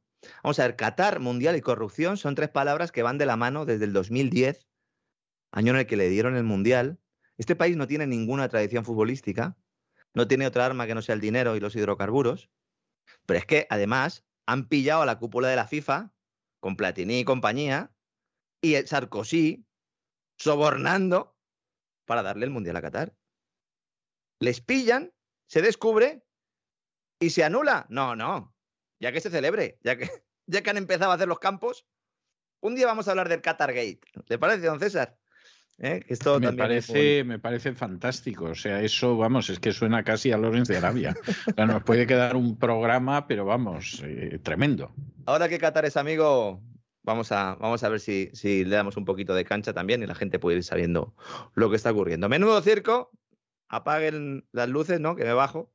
Pero bueno, don César, hay que intentar verlo con, algo de, criterio, sobre todo, ¿no? Ya no voy a que sea positivo o negativo, sino con algo de criterio, porque si no, no nos enteramos de lo que está pasando. ¿Mm? Minuto y resultado, y espero que el vuelo de hoy pues eh, les haya resultado interesante a nuestros amigos. Entonces, no me cabe la menor duda de que les ha resultado interesantísimo. O sea, que, esa es la historia que hay, vamos, don Lorenzo, pero sin ningún género de dudas. En fin, me lo encuentro por aquí mañana, que seguro que el vuelo va a ser también de antología de cárcel. un abrazo muy fuerte. Hasta mañana, un abrazo, Sana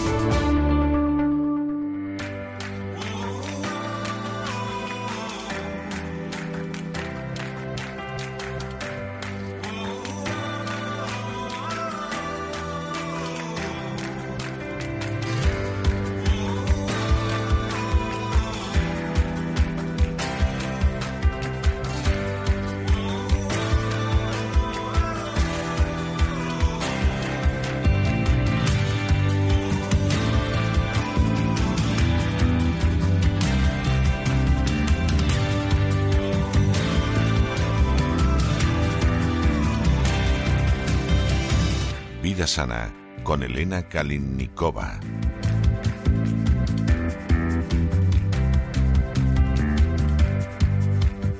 Estamos de regreso y estamos de regreso para dar inicio a ese programa doble y sesión continua que todos los miércoles tenemos en La Voz. Ya saben ustedes, un programa doble y sesión continua que dedicamos precisamente a la salud. Primero empezamos con la vida sana, el naturismo, la existencia saludable con Elena Kalinikova y luego con Miguel Ángel Alcarria nos vamos a adentrar en una salud más de tipo psicológico. Pero de momento empecemos por lo físico, por lo tangible con Elena Kalinikova. Elena, muy buenas noches. ¿Por dónde vamos a Buenas noches, César. Pues a mí me gustaría dedicar unos programas a las harinas saludables.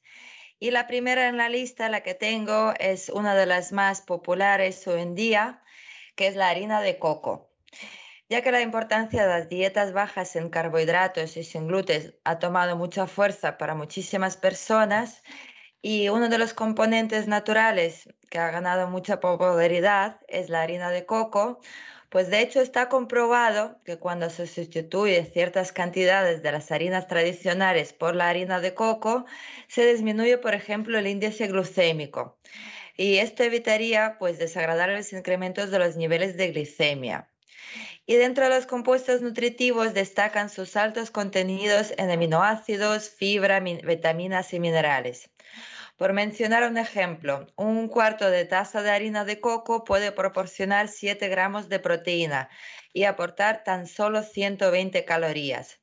De esta forma podemos mencionar que aunque la avena y la quinoa nos proporcionan igual cantidad de proteína, ellas añaden además 160 calorías, es decir, estamos en presencia de un alimento ideal que es bajo en cuanto a niveles energéticos y es equilibrado en cuanto a macro y, macro y micronutrientes. Algo inesperado es que aparte de nutrir, aventaja a las harinas tradicionales en cuanto a su enorme capacidad de protección contra infecciones, mejorando cualitativamente la actividad inmunológica de nuestro organismo. Esto sin mencionar sus enormes ventajas de consumo para pacientes celíacos y diabéticos. ¿Y qué se entiende por harina de coco? Pues es un ingrediente principal, es la harina de coco, es la pulpa o carne orgánica fresca del fruto. La carne que se ha separado debido a la extracción de la leche de coco y se deshidrata y posteriormente se desgrasa para luego molerse y de esta manera obtenemos la harina de coco. Y su consistencia de hecho es similar a la harina de trigo, a la que todos conocemos. ¿Y cuáles son los beneficios principales de la harina de coco? Pues en primer lugar, favorece la estabilidad de los niveles de glucosa en la sangre. Esto se debe a que esta harina presenta un bajo índice glucémico y posee altos niveles de fibra dietética. Al ser un producto bajo en carbohidratos, en comparación con la harina de trigo y otros cereales, es un excelente aliado para quienes sufren de diabetes. Es muy útil, pues posee un impacto muy leve en los niveles de glucosa sanguíneos. Y se ha observado que los elementos con alto contenido de fibra dietética ayudan a disminuir la velocidad con que ingresa la glucosa en el torrente sanguíneo. Con respecto al bajo índice glucémico, es bueno que sepáis que los productos que realicéis con esta harina poseen menos probabilidades de aumentar los niveles de glucosa sanguínea.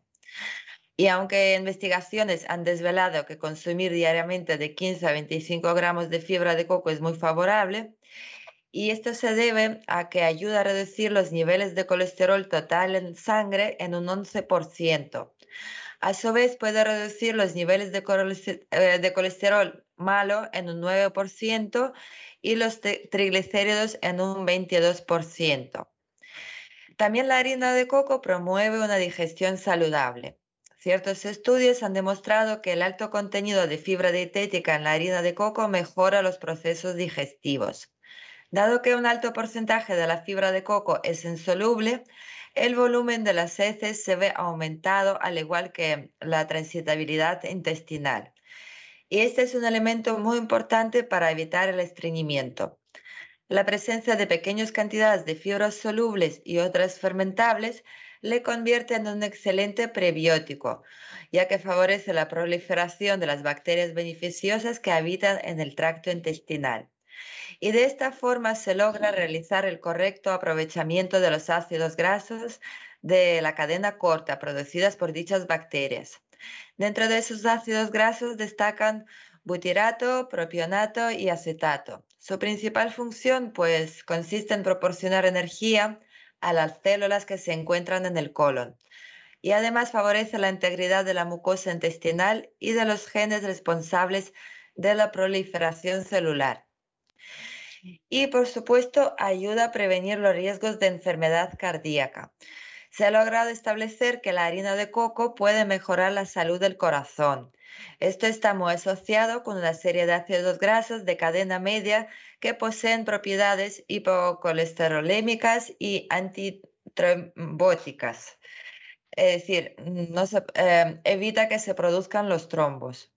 Y también se ha observado que favorecen la regresión de la placa ateromatosa, la cual es la responsable de la mayoría de los eventos coronarios agudos, otra serie de enfermedades vinculadas al mal funcionamiento arterial. Y lo curioso que beneficia los procesos conducentes a la pérdida de peso. La harina de coco, al contener MCT, que son los triglicéridos de cadena media, que son componente natural de muchos alimentos, incluidos el aceite de coco y el aceite de la almendra. Los MCT son tipos de ácidos grasos saturados que en lugar de ser almacenados, tienden a ser rápidamente absorbidos, convertidos en cetonas y utilizadas en el metabolismo celular y la producción de energía. Los MCT son populares en la dieta, por ejemplo, cetogénica, ya que las cetonas proporcionan una fuente potencial de combustible para las células cerebrales. Y un triglicérido consta de tres ácidos grasos y una molécula de glicerol y ayuda en la metabolización energética directamente desde el hígado de forma inmediata. Y esto a su vez evita acumulaciones innecesarias de grasa corporal, siendo por lo tanto un alimento muy eficiente en su forma de aprovechamiento. Es decir, es energéticamente positivo para aquellas personas que desean mantener un peso corporal estable. Y por otra parte, la cantidad de fibra que contiene la harina de coco induce una sensación de saciedad que evita el desarrollo de eventos de apetito desmedido. Y por otra parte, los contenidos equilibrados de em, digamos, aminoácidos esenciales hacen posible que nuestro organismo mantenga además un nivel adecuado de la síntesis de proteínas. Se sabe además que promueven un mejor funcionamiento del sistema endocrino y del páncreas. De esta forma se logra alcanzar una mayor eficiencia energética y una menor acumulación de tejido graso. También la harina de coco incrementa la inmunidad frente a ciertos patógenos. El ácido láurico es un ácido graso de cadena media presente en cantidades importantes en la harina de coco. Y muchos estudios han revelado que por medio de él es posible lograr incrementar la inmunidad corporal. Se ha observado que cuando el ácido láurico se convierte en monolaurina, adquiere la capacidad de eliminar una serie de infecciones virales, incluyendo la gripe, resfriado común, infecciones por hongos, herpes labial y genital. Es decir, posee la capacidad de aniquilar una amplia gama de huéspedes de patógenos dañinos. Se incluye además una serie de trastornos digestivos y enfermedades crónicas. Ha sido sometido a pruebas de laboratorio y es uno de los ácidos grasos con mayor capacidad de control sobre los microbios. Incluso se ha demostrado su efecto sobre la bacteria Staphylococcus aureus. Esta bacteria es resistente a la meticlina y es responsable de causar serias infecciones cutáneas en ambientes hospitalarios y escolares. Se ha observado también que puede controlar el hongo, la Candida albicans, agente causal de la conocida candidiasis vaginal.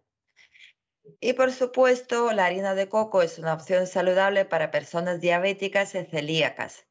El hecho de ser un alimento sin gluten hace posible que la harina de coco sea utilizado con pocas o ninguna restricciones por parte de personas que poseen intolerancia al mismo. Sabemos que son muchos los alimentos que contienen gluten y el mismo se designa como glucoproteína. Y este compuesto está presente en la mayoría de los cereales de consumo habitual en la dieta. Dentro de ellos se puede mencionar el trigo, la cebada, el centeno y la avena. Y la enfermedad celíaca es autoinmunitaria, siendo su característica principal la intolerancia permanente y crónica al gluten. Por ello, el consumo de esta alternativa nutricional que ofrece la harina de coco es una opción viable y sana para evitar las molestias a nivel digestivo. Ello incluye celíacos no diagnosticados. Y por otra parte, la harina de coco posee bajos niveles de carbohidratos. Esto significa que posee bajos contenidos de azúcares de fácil digestión, aproximadamente un 14%. Esto con respecto a otro tipo de harinas que pueden contener incluso hasta un 70% de azúcares de fácil asimilación. De hecho, las otras harinas contienen además almidón. Y por ello, la harina de coco se recomienda en aquellas personas que deseen mantener una tasa de glicemia estable a nivel de la sangre. Y bien, ¿cómo podemos utilizar la harina de coco? Em, se puede utilizar en recetas tanto dulces como saladas y esto permite realizar infinidad de combinaciones pudiendo combinarse con otros ingredientes. A pesar de su aspecto y una textura ligera, se vuelve bastante denso cuando se cocina o hornea. Es importante asegurarse de que la harina esté libre de grumos antes de empezar a utilizarla. No estaría de más si antes de utilizarla la tamizamos. Y la harina de coco se puede emplear en una diversidad de recetas y es ideal para sustituir otras harinas cuando elaboramos pan, panqueques, galletas u otros productos horneados. Debemos considerar que la harina de coco tiende a absorber más líquido que otras harinas y es por ello que el reemplazo que se puede realizar con ella no podrá ser uno a uno. Por ejemplo, si se usa un cuarto de taza de harina de coco, se deberá agregar un cuarto de taza adicional de agua o el líquido que se esté empleando. Esto ocurre porque al tener alto contenido de fibra y no poseer gluten, absorbe mayor cantidad de humedad que el resto de las harinas conocidas.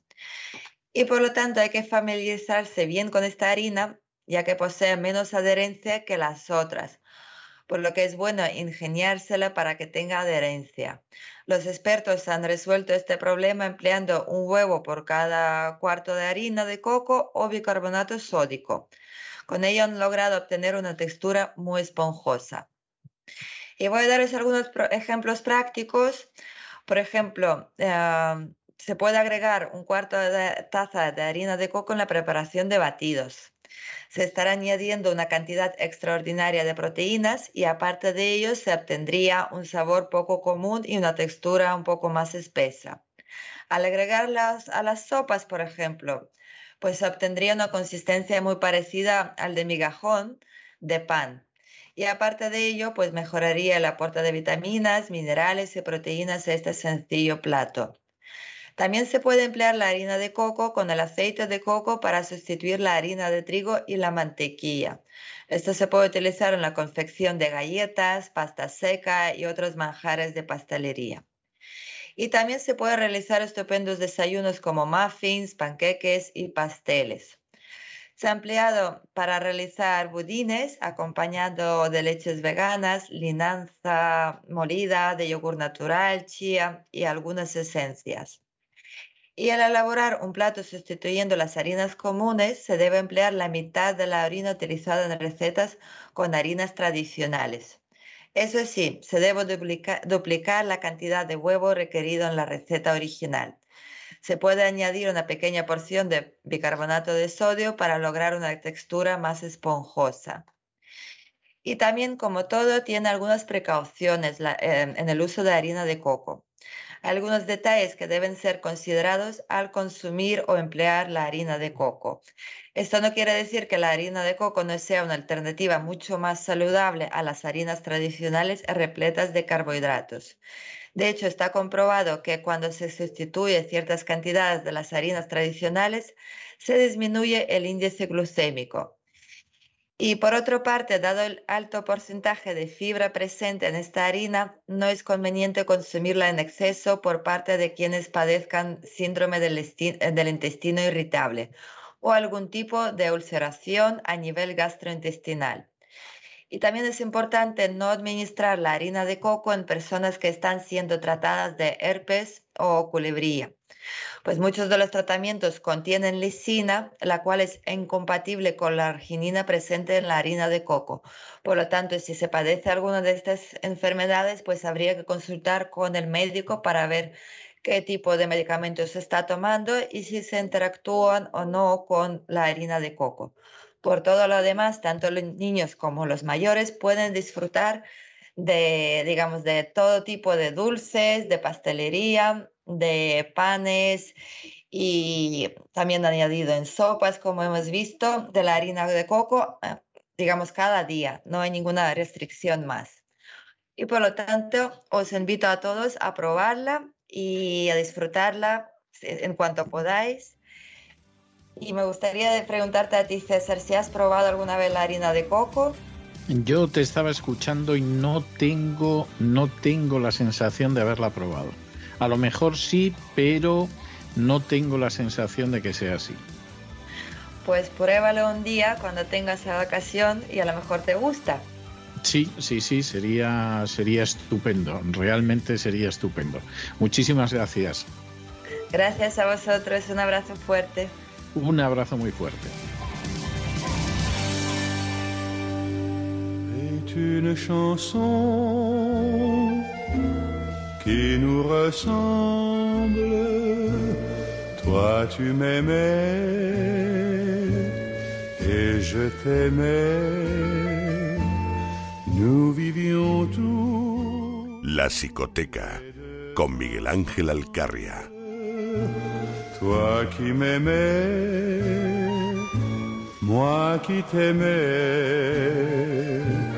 mais la vie sépare.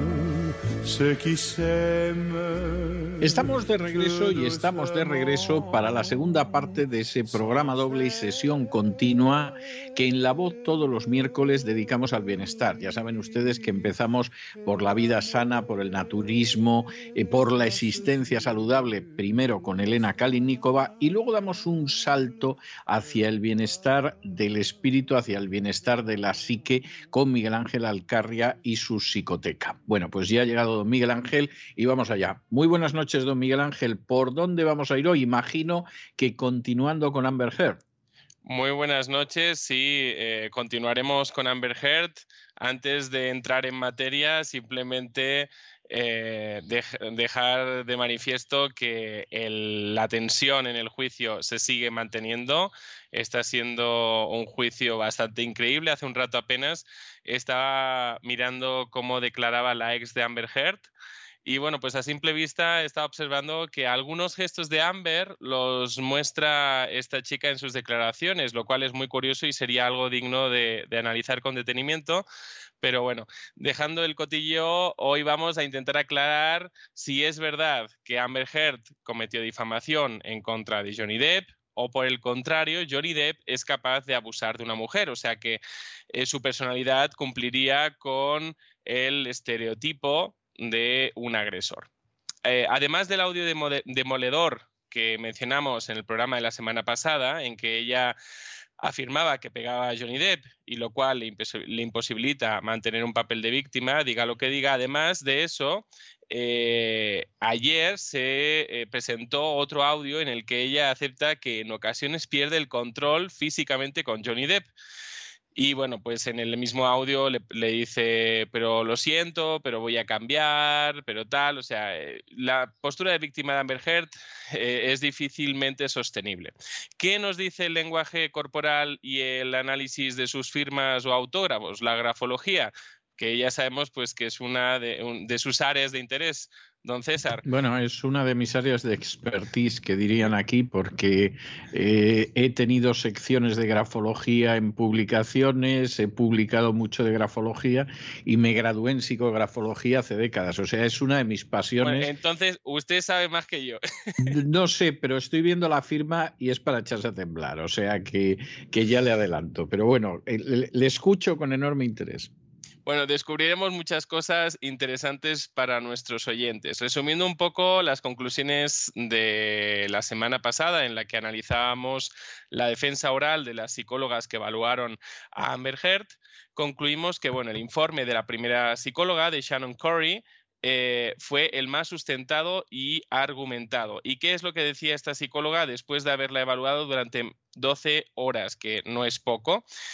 Pues que Amber sufriría dos trastornos de la personalidad tipo clúster B, el trastorno histórico de la personalidad y el trastorno límite de la personalidad. También concluyó que la sintomatología postraumática que defendía la segunda psicología, ahí la segunda psicóloga, eh, estaba exagerada. Eh, o sea que básicamente lo que estaba haciendo o intentando Amber era simular ese trastorno por lo que Amber manifestaría una tendencia a la exageración, a la teatralidad y a la inestabilidad emocional, cosas que hemos podido ver durante todo el juicio. Si analizamos el discurso de Amber, y ya entramos en materia, debemos eh, resaltar lo siguiente, ¿vale? Amber ha cambiado de versión de los hechos en varias ocasiones y sus declaraciones son inconsistentes con algunas pruebas presentadas en el juicio. Este es un grave error por parte de ella de cara a sostener eh, su credibilidad. En segundo lugar, eh, se equivoca en algunos momentos presentando excesivos detalles sobre eventos que supuestamente vivió. Eh, es que es imposible poder recordar las palabras exactas de un suceso. Eh, además, si estamos hablando de algo que es eh, candidato a ser algo traumatizante, lo normal no es recordar con excesivo detalle palabras exactas, etcétera, sino que lo normal es que no recordemos con claridad, que nuestros recuerdos sean vagos, en ocasiones inconexos, pero ella es, y en eso se equivocó en sus primeras declaraciones, hiperdetallista. Y esto es un hecho que nos hace dudar acerca de la veracidad de lo sucedido, de la veracidad de su relato. Por ejemplo, en el juicio, ella relata cómo fue cuando él le pidió matrimonio y supuestamente incluso ella repite lo que él dijo. O sea, eso es una gran teatralidad, pero nos muestra poca veracidad sobre lo que habla. Nadie se puede acordar exactamente qué palabras eh, dijo una tras la otra. Puede, puedes decir, bueno, y dijo esta frase y de esa frase sí me acuerdo, pero ella hace un relato bastante largo. Entonces, eh, también, además, el hiperdetallismo no es algo que se mantenga en ella, sino que cuando le interesa, entonces ya empieza a divagar y los recuerdos ya no son claros, ¿no? Pero, pero por otro, en otras cuestiones es demasiado detallista. En cuanto al lenguaje corporal, bueno, podemos ver que su discurso en numerosas ocasiones no concuerda con su lenguaje corporal. La semana pasada comentábamos, hay un incidente con una supuesta botella eh, en la que, bueno, pues eh, ella habla primero como si la botella la tuviera él, después hace referencia a la botella como si la tuviera ella y además ella hace un gesto como si realmente ella tuviera la botella. Por tanto, lo que decimos, en algunos casos su lenguaje corporal no concuerda con su discurso. Eh, después, cuando hablaba de los abusos que supuestamente había recibido por parte de Johnny Depp, no muestra una emocionalidad ni un comportamiento que concuerden. Si alguien habla de un abuso, pues lo normal es que, que, llore, además que incluso pues mire para abajo, como intentando mirar en su interior, pero ella no hace eso. Ella en todas sus declaraciones está mirando al jurado. ¿eh? Es algo atípico o anormal. Entonces, eh, también hay un momento estelar con respecto a esto, donde ella acelera su respiración, empieza a acelerar su respiración como intentando provocarse el llanto, incluso tira la cabeza para atrás, pero mm, bueno, eh, no lo consigue y al final lo que sucede es que ella rompe su voz de forma que parece que esté llorando, pero no vemos ningún tipo de lágrima, por tanto son lágrimas de cocodrilo. Algo pasa en, ese momento, ¿no? Que hay una incongruencia total. Si tú realmente es algo que tú sufriste, no te debe costar poder manifestar una emoción de tristeza y, poder llorar. Y, pero ella lo que hace es eh, intentarse provocar el lloro y eso además quedó muy de manifiesto. Entonces, eh, además de eso, eh, hay en ocasiones donde eh, la, mirada expresa ira, mientras que su boca y parte de su cara intenta expresar tristeza. Hay algo que, no cuadra en su emocionalidad.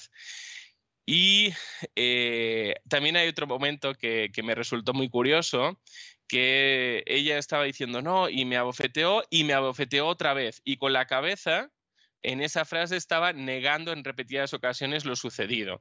Entonces dices, bueno, pues algo ocurre aquí con respecto a eh, esa congruencia que debería manifestar y por tanto a esa credibilidad que debería mantener en todo su relato.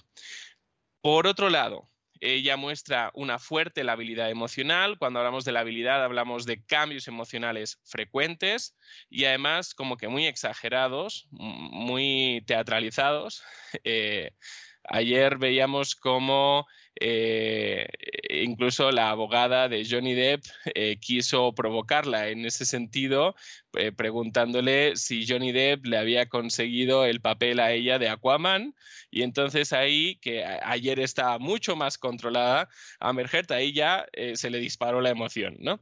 Entonces fue, fue algo muy interesante. el tema de la habilidad emocional, como decíamos, de esos cambios de emoción que puede pasar de la risa a la seriedad, por ejemplo, ¿no? y en, cero coma, como dirían algunos. Eh, debemos resaltar que en una de sus primeras declaraciones, en la que ella está hablando del abuso eh, de una forma teatralizada, como, como ya hemos mencionado antes, cuando baja del estrado, ella ha estado llorando, dramatizando, etc. Entonces, ella cree que no la está observando nadie, que las cámaras eh, no la están grabando, pero sí la están grabando porque en ese momento eh, amplían el, enfoque de cámara y se observa cómo ella baja. Eh, bueno, se le, se le, abre ahí una amplia sonrisa, ¿no? Es como si hubiera dicho, oye, el teatro... No lo he hecho mal, no lo he hecho mal. que me ha sido fantástico, ¿no? Entonces, eh, es algo interesante porque si acabas de llorar, no es normal que pases del lloro a, la, a, sonreír como si no hubiera pasado nada, ¿no? Entonces, eh, parece ser que al menos por esa emoción podemos interpretar que ella salió con la sensación de, bueno, ya se la he colado al jurado, eh, la cosa va bien. Y, incluso hay, un audio que, que, pude escuchar ayer donde ella le dice a él, bueno, diles al mundo ¿no? que eres víctima de violencia doméstica siendo un hombre, a ver si te creen. O sea, es, realmente todo, todo está en contra de ella y ella lo sabe. Ella sabe que tiene todas las de perder y ya está usando sus últimas, sus, sus, las armas que pueda tener a su alcance, entre ellas la teatralización, aunque le queda horrible, ¿no? Eh, toda esta teatralización es una prueba increíble de ese trastorno de personalidad tipo B diagnosticado por la primera psicóloga. O sea que, como decíamos la semana anterior, la primera psicóloga no iba desencaminada en su diagnóstico. También podemos ver que eh, en todas sus declaraciones ella abusa de tocarse la nariz. Algunos han especulado varias cosas al respecto, pero bueno, lo que podríamos hablar es de que ella presenta lo que se le llaman micropicores. Y los micropicores en la nariz, que son repetidos y continuos, eh, siempre se suelen asociar a una alta probabilidad de mentira. Entonces, pues ahí lo dejo. Por último. ¿Porque la nariz está creciendo como a Pinocho y pica? ¿O, por ahí? bueno, eh, ahí hay todo un, bagaje eh, o una investigación en neurociencias que asocian eso, los micropicores continuos en la nariz con, la probabilidad de mentira. O sea, es algo que, que está estudiado. No es una ciencia exacta, porque pues oye, pues puedes tener mucosidad o lo que sea y te puede picar la nariz, pero es algo a tener en cuenta cuando se repite en diversas declaraciones de ella, en diversos momentos eh, y en diversos días. Entonces dices, pues algo está pasando con su nariz, ¿no? A no ser que me digas que, bueno, pues es... Eh, consumidora de cocaína y eso justificaría que le esté picando la nariz todo el día, quién sabe Pero bueno, eh, si no, no, pensamos en eso, pensaríamos que hay una alta probabilidad de mentira y que esos micropicores significan algo mencionar el tema de la vestimenta, o sea, ella se está tomando en esa teatralidad eh, exuberante eh, que ella manifiesta, está usando el, juicio como si fuera una pasarela de moda. Cada día nos sorprende con un peinado nuevo, con formas, la verdad, no muy comunes de vestir en algunos casos. Lo cual yo dudo que le favorezca. O sea, conociendo los jurados eh, conociendo los jurados aquí en Estados Unidos, le hubiera venido mucho mejor aparentar que es una pobre victimita y una pobre huerfanita que aparecer así. O sea, yo creo que es un error, no sé qué le está diciendo la defensa, ¿no? Pero, pero realmente yo creo que es un error. Grave. La, defensa ya no sabe ni qué hacer. O sea, hay, hay, un corto. Es lo que yo me temía solo de, la jornada de ayer, donde los abogados de Johnny Depp cada dos por tres están quejando por el tipo de preguntas que está haciendo la abogada porque son tendenciosas o maliciosas. Y casi todas las quejas eh, bueno, pues están siendo consideradas por la jueza y, casi no puede decir dos palabras eh, Amber Heard que ya se están quejando. Eh, es, difícil poder declarar también en esas condiciones, ¿no? En conclusión, todo su lenguaje no verbal muestra una gran sobreactuación, exageración, emocionalidad excesiva en ciertos momentos, gobernada sobre todo por la ira, y todo esto concuerda muy bien con la primera psicóloga que la evaluó bueno, que testificó, que también la evaluó primeramente. O sea, la otra psicóloga, la suya, la evaluó más tarde que la psicóloga de Johnny Depp, pero nos referimos simplemente al orden en el cual declararon en el juicio para que todo el mundo pueda situarlas. Analizando un poquito el tema de la firma y el autógrafo, ¿qué podemos decir? Que es como decías, es una firma que es todo un poema, porque ella intenta poner su nombre y su apellido encima de eh, tapando parte del nombre, ¿no? Entonces, eh, en primer lugar, la firma muestra una elevada inclinación ascendente, lo cual indica que es una persona con grandes objetivos y aspiraciones. Y seguramente que además la han pillado bien de ánimo. O sea, ese día, ese día estaba, pero, pero crecida, vamos. Eh, en fase de euforia. puede ser, o sea, eh, no descartaríamos que ah, si tiene, eh, si ha sido diagnosticada de un trastorno límite de la personalidad, ese está muy, eh, guarda mucha comorbilidad con, con los trastornos bipolares. Entonces, bien pudiera ser que le hubiera pillado en fase eufórica y que a lo mejor incluso ya cuente con un diagnóstico de trastorno bipolar. Yo no he visto en, ningún momento en el juicio que le pregunten si ya ha sido diagnosticada de algo ni si se está tomando algún tipo de medicación, porque en algunos momentos la vemos más controlada y yo ahí digo, pues, ¿y ahora por qué es? ¿Porque está mejor o porque se ha tomado un Valium o, o, que, le han dado, ¿no? ¿Quién sabe? Bueno, entonces, eh, esa inclinación eh, indicaría grandes objetivos y aspiraciones es una persona idealista, no acepta el no por respuesta y siempre va a estar descontenta con su vida porque, bueno, es una inconformista. ¿eh? Siempre hay eh, un escalón más que alcanzar. Cuando analizamos la primera letra, la A de Amber, tiene la primera letra un simbolismo importante como representación de uno mismo, del yo. En ese primer trazo de la letra muestra una leve como espiral, ¿no? Eh, que bueno, pues estaría relacionado con narcisismo y egocentrismo. En ese sentido, eso nos indicaría que su primer pensamiento es ella, lo que ella quiere, lo que ella necesita, sin considerar a la otra persona. Y que bueno, pues su máxima sería todo para mí.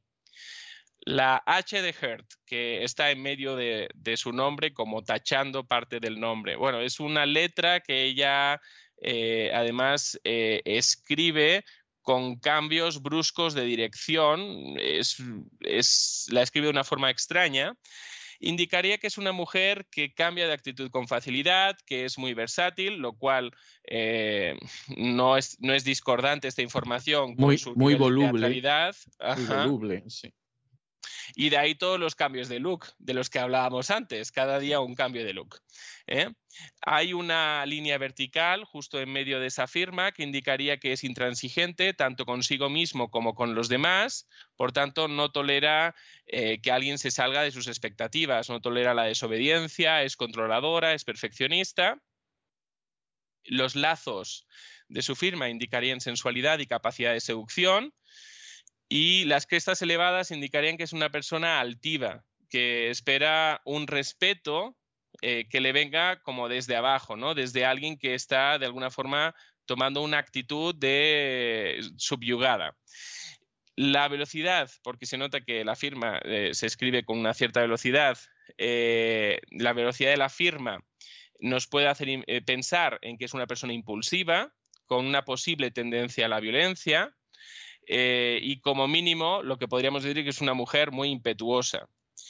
Después, el gusanito final que muestra eh, en su firma eh, ese intento de letra D, que no parece una D en ningún momento, indicaría un cierto cinismo, como que carece eh, de la capacidad de arrepentirse de sus errores, tiene la habilidad de manipular para cambiar la situación a su favor, o al menos ella lo intenta.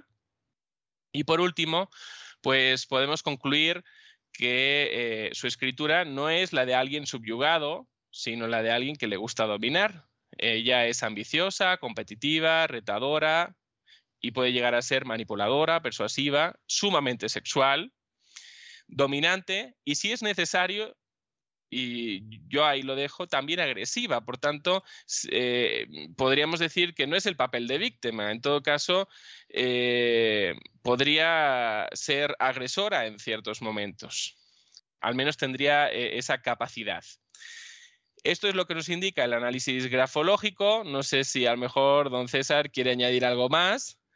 No, no, me eh, parece, me parece un análisis muy, muy interesante el que, el que estabas planteando. O sea que en ese sentido yo creo que es un análisis muy interesante. Hay, hay algunos elementos que, son tremendamente interesantes. Por ejemplo, en el caso de Amber, en la letra mayúscula inicial es una persona que todavía hay situaciones del pasado que pesan enormemente sobre ella. Es decir, ahí hay situaciones absolutamente irresueltas del pasado, es bastante, bastante obvio. Es una persona de un materialismo inquietante, no solamente en esa A, sino en la, en la H, la verdad es que no puede hundir más eh, las raíces en el suelo, es decir, es una persona que tiene una elevación que seguramente en algunas ocasiones se puede perder en las alturas, pero que al mismo tiempo es de un materialismo que hunde las raíces, pero, pero bien bajo tierra. Esto es obvio. Es una persona que miente con enorme facilidad. Es decir, nosotros sabemos que ahí pone Amber Heard porque sabemos que lo ha firmado ella. Pero si nos dijeran que pone Antoñita la Fantástica, nos lo tendríamos que creer igual, porque no hay manera de distinguir bien lo que hay ahí y efectivamente en ese sentido es una persona que puede faltar a la verdad, pero vamos, con una, con una capacidad absoluta de, de hacerlo, esto no cabe la menor duda, y es persona que yo diría que no de manera exagerada, pero sí en cierta medida es una persona de inseguridades. ¿no? Como todo esto se mezcla con todos estos aspectos que tú has mencionado, pues un narcisismo y un egocentrismo muy claro, una mm, volubilidad tremenda, ¿no? Eh, puede cambiarte de humor de una manera eh, tremenda, la, la misma sensualidad que tiene, la misma intransigencia, la absoluta, no voy a decir sin capacidad para arrepentirse, pero desde luego pocas ganas, esto es indudable.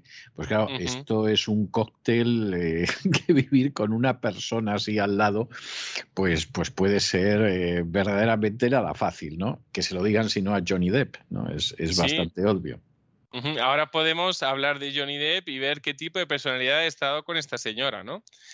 Sí. Eh, no es fácil. Eh, la cuestión es, ¿Johnny Depp es capaz de maltratar a alguien? ¿Su perfil encaja con el de un maltratador? Bueno, muchos porque he leído varios comentarios, por el hecho de tratarse de un actor que ha interpretado personajes tan excéntricos, dan por hecho que se trata de un enfermo mental, ¿eh? de que ya lo dan como por enfermo a pesar de que nadie lo ha diagnosticado de nada. No obstante, eh, yo digo, jamás olvidemos que la genialidad y la enfermedad en ocasiones pueden confundirse tanto en un sentido como en el otro.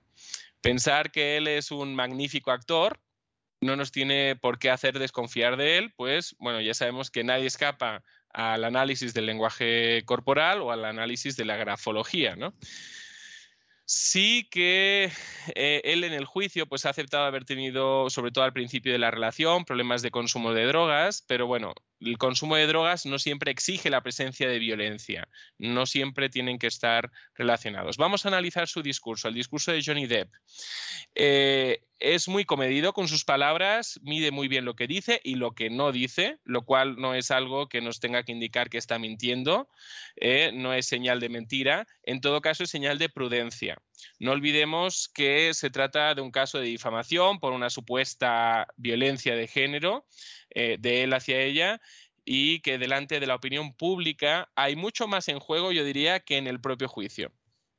Además, a diferencia de Amber, en el discurso de Johnny Depp vemos que él mantiene en todo tiempo la coherencia. Eso es algo que le beneficia enormemente en cuanto al discurso. Por otra parte, si analizamos el lenguaje corporal, bueno, vamos a ver que no se observan grandes cambios en su comportamiento, a diferencia de Amber, que es muy florida. Eh, él es natural, no, no se observan imposturas o sobreactuaciones. Sí muestra un cambio en cuanto a los primeros días del juicio y los últimos en los que le hemos podido ver. Ahora él está más tranquilo, más relajado. Supongo que sus abogados le habrán dicho que el juicio está yendo muy bien ¿eh? y que no se preocupe. Y entonces eso le ha permitido todavía estar más relajado. Podemos ver esa naturalidad en ciertos gestos como el tocarse la ceja antes de sentarse a declarar. Eso indicaría, indicaría cierto nerviosismo, es algo habitual, tú te estás exponiendo a un juicio y cierta, mm, cierta actitud nerviosa tiene que haberla. Eh, observamos esa naturalidad también en ciertos momentos donde él está declarando, eleva la mirada, intentando eh, visualizar eh, los hechos de los que está hablando, traerlos a la conciencia, recordarlos bien. También hay otros momentos en los cuales él observa hacia abajo, eh, mira hacia abajo y por tanto está observando dentro de sí mismo. Em, vemos que además, a diferencia de Amber, que no ha mostrado arrepentimiento en nada de lo que se le ha mostrado, eh, él sí que muestra una cierta vergüenza con respecto a algunos mensajes que él pudo haber intercambiado con Amber. E, eso le muestra mucha naturalidad y le da la capacidad de que el jurado sobre todo empatice con él. ¿no? En su declaración pone sobre todo sus, sus hombros hacia adelante en señal de que es alguien a quien dominan, no alguien dominador a diferencia de ella, ¿no? que pues sobre todo tiene la tendencia a elevar la barbilla ¿no? y a mostrar eh, una cierta altivez y actitud dominante. De hecho, eh, bueno, pues eh, toda su actitud, yo diría que sobre todo se relaciona con una personalidad más bien introvertida, tímida. Mm, no, no se puede observar agresividad en sus gestos. Eh, sus gestos y sus palabras son congruentes en todo momento, incluso cuando niega que jamás ha golpeado a Amber ni a ninguna mujer. Eso le da mucha credibilidad en sus declaraciones.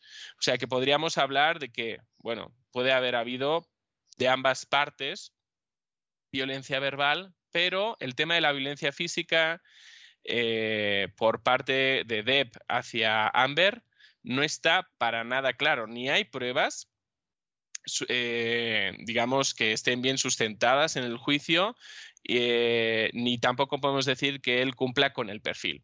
Al bajar del estrado, a diferencia de Amber, él muestra una cierta complicidad con su equipo de abogados. No se sonríe y tal, sino que es decir, como que eh, qué bueno que estéis aquí conmigo arropándome.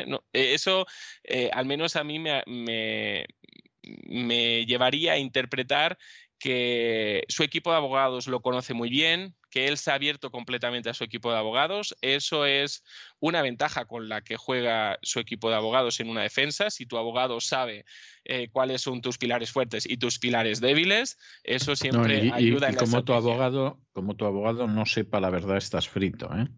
O sea, eh, pero estás frito porque tu abogado no sabe por dónde va. O sea, yo ejercí, ejercí una década la abogacía y, una de las cosas que siempre le pedía a mi cliente era que me dijera la verdad. Y me acuerdo un caso, porque me ha venido ahora a la cabeza, de un sujeto que lo acusaban de haber participado en un atraco, que juraba y perjuraba que no había estado en el atraco, y cuando me llegó el sumario lo reconocían 15 personas. O sea, no una ni dos, lo reconocían 15 personas y además sin ninguna duda. Y todos hacían referencia a una señal física que tenía en la cara. O sea, que era algo evidente, ¿no? Y entonces, pues le dije que sintiéndolo mucho yo no continuaba con la defensa y que no podía continuar con la defensa, entre otras cosas, porque, porque evidentemente, ¿cómo vas a defender a una persona que te miente? Es decir, eh, ya, o sea, eh, eh, de la otra manera, pues yo qué sé, podrías alegar otra cosa. Pues no sé, había un estado de necesidad, no sé, no sé. No recuerdo ahora muy bien los detalles, pero en cualquier caso, como vas a decir que no ha sido él, y además es evidente que ha sido él, pero, pero usted qué se cree. Y yo me imagino que en el caso de Johnny Depp, los abogados, que no me da la sensación de que sea ningún tipo de mediocridad, desde el principio le dijeron, cuéntenos usted todo y nos vamos moviendo sobre esa realidad y por eso le va yendo bien. Y en cambio, eh, bueno, con los abogados de ella, eh, por ejemplo, eh, creo que fue ayer, no, no recuerdo bien, los abogados del quieren sacar una prueba eh, que ya había sido además presentada y aceptada, pero eh, los abogados de ella están súper perdidísimos. Le dicen, eh, debemos analizarlo antes de, presentar objeción o no, porque no ubicamos la prueba ni sabemos a cuál se refiere. O sea, están bastante perdidos con ella. El cambio de relato no le está ayudando para nada. Yo creo que, que además ella en esa tendencia a la mentira de la que hablábamos, también la ha mentido a sus propios abogados. Y por tanto no están pudiendo hacer su mejor juego, aunque a lo mejor no dudo que puedan ser buenos abogados, pero no están pudiendo hacer su mejor jugada ahí. Eh, cuando ella está declarando, eh, ahí, vemos también eh, diferencias entre uno y el otro cuando el otro está declarando y el otro está abajo y está respondiendo emocionalmente a la declaración de su ex, ¿no? vemos en él no ira, como en el caso de ella, vemos que él mantiene una actitud de escucha, evalúa lo que se está diciendo, en ciertos momentos puede mostrar sorpresa o desacuerdo, incluso en algún momento hasta una, cierta sonrisa eh, en el sentido de que sonrisa de, indicando ridiculez de lo que está diciendo Amber o el cómo lo está diciendo. En ningún momento la está mirando, eso es algo que ha salido en el juicio y que le han preguntado a ella, y ella dice algo así como, bueno, es que no me mira porque pues eh, es que em, no, no se atreve, ¿no? no es esa la cuestión. La cuestión, y, sale en el propio juicio un audio en el cual eh, él le dice a ella, después de que ella eh, le demandó por maltrato doméstico, no volverás a ver mis ojos. Y a partir de ese momento, eh, esa fue una promesa que él ha mantenido en todo el juicio, jamás le ha mirado a los ojos, pero no para no mirarla a ella, sino para que ella no vea los suyos. Eso es algo interesante. Analizando la firma de Johnny Depp, podemos ver algunas cuestiones. Una firma bastante simple, no tiene tanta letra ni tanta cosa que se pisa a la otra, ¿no? como en el caso de Amber Heard. Vemos la firma en dos renglones, lo cual indica sentimiento de inferioridad, eh, una personalidad algo acomplejada. Eh, Johnny Depp eh, sería, analizando el primer trazo de la firma y, como ya habíamos indicado, una persona introvertida y además reservada en cuanto a lo que es lo más íntimo de su ser, que pide respeto a su espacio, es una persona eh, además reflexiva, intuitiva, prudente. Las líneas finales, de, los trazos finales de, esos dos tramos de firma, eh, tienden para abajo, tienen una tendencia hacia abajo, bajan para, para, abajo, lo cual indicaría que se trata de una persona con tendencia a la tristeza, a la depresión, características que, bueno, eh, son contrarias a, las características del perfil de un, agresor, hay que decirlo. Y bueno, pues también observamos que es una persona en la que se combinan eh, sentimientos y razón. O sea, que puede ser una persona altruista, y lo es, porque lo muestra en su firma, pero también es una persona disciplinada consigo mismo. Entonces, no sé si a este respecto quisiera añadir algo más, don César. Sí, yo creo que hay, hay, hay una enorme capacidad de relacionar ideas. Es una persona de muy buena memoria y aparte de eso, es otro que tampoco es eh, generoso a la hora de decir la verdad. ¿eh? O sea, la capacidad de Johnny Depp de, ocultar cosas, etcétera, tampoco es, es algo tan, tan extraño. ¿no? Incluso yo diría que todavía oculta más lo que son cuestiones privadas, personales, que, que lo que implicaría su vida pública. En la vida pública, ocasionalmente algo manifiesta, ¿no? De la vida privada, lo más posible es que no manifieste nada, ¿no? Pero, pero evidentemente, hombre, es una firma sin provocarme grandes entusiasmos, esa es la verdad, pero es menos inquietante que la de Amber. ¿eh? Sin duda, sin duda. Y, y, el ocultamiento no, no, implica mentira como tal. O sea, mm, no necesariamente, aunque a veces se utiliza como una forma sutil de mentira. Es decir, es cierto, no implica mentira como tal, pero muchas veces eh, sí puede perseguir crear un efecto semejante al de la mentira. ¿no? Sí. O sea, decir verdades a medias, ¿no? o, no decir, no decir nada. Yo creo que en el caso de Depp posiblemente es una persona que no dice cosas y no las dice y punto, ¿no? En, en, momentos en que debería decirlas y nos aclararíamos de por dónde va, ¿no? Pero él opta por no decirlas. Dicho sea de paso, este, esta es una característica que comparte con millones de personas en este mundo y que yo no creo que tenga que ser necesariamente patológica. O sea, se da en mucho, no, no estoy diciendo que sea positiva, pero, pero no tiene tampoco por qué considerarse patológica y desde luego le pasa a muchísima gente. ¿eh? Entonces, bueno, un poquito concluyendo, lo que podemos decir es que ella es muy probable que esté mintiendo. ¿En qué o en qué medida? Solo ella lo sabe. Eh, después, ah, la cuestión es que ella tiene una personalidad dominante, que sí que cuadra muy bien con episodios de agresividad. el perfil de Johnny Depp no es el perfil de un agresor, al menos por los datos de los que disponemos hasta ahora. Eh, puede que en la relación hubieran mantenido un estatus de codependencia en algún sentido entre uno y el otro, pero eh, bueno, por las muestras emocionales que ahora él mismo tiene, cuando a ella la ha visto llorar en el estrado, etcétera, podríamos decir que él ya ha superado la ruptura. Eh, la fortuna de Amber se calcula en unos 30 millones de dólares. Él está pidiendo la mitad de lo que ella pide. Él está pidiendo 50 millones de dólares. Lo que podemos ver en este juicio es que ella realmente quede arruinada. Hasta la fecha se han recogido más de 4 millones de firmas para que no vuelva a actuar en Aquaman, eh, lo cual es algo interesante. Él ya ha dicho que ni por 300 millones de dólares volvería a los piratas del Caribe. Y aquí terminamos con, el tema Johnny Depp Amber Heard, que igualmente el juicio sigue hasta finales eh, de mes. No creo que veamos la sentencia y todavía puede dar mucho de qué hablar, pero yo creo que llegados a este término que ya hemos pasado mm, de largo el Ecuador de este juicio, ya podemos decir que Johnny Depp tiene todas las de ganar. Y bueno, pues la semana que viene iríamos con otro tema. Y yo creo que sería interesante trabajar el tema de la cultura del miedo, de cómo es una emoción poderosa en nosotros y cómo está siendo bien utilizada por los ingenieros sociales de nuestro tiempo, don César. Sin ningún género de dudas, me parece un tema de lo más actual y de lo más interesante. Bueno, como teníamos que despedir a Johnny Depp y a su antigua esposa, yo le voy a dejar hoy con el tema principal de Piratas del Caribe, porque era algo absolutamente obligado, además es un tema que está muy bien hecho, las cosas como son, y nos volvemos a encontrar la semana que viene. Claro que sí, un abrazo. Un abrazo muy fuerte.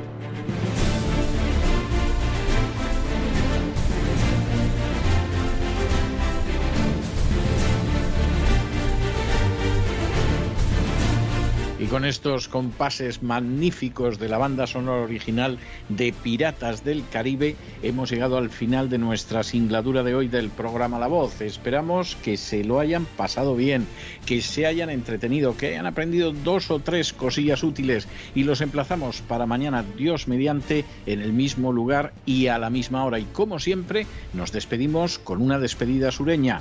God bless you. Que Dios los bendiga.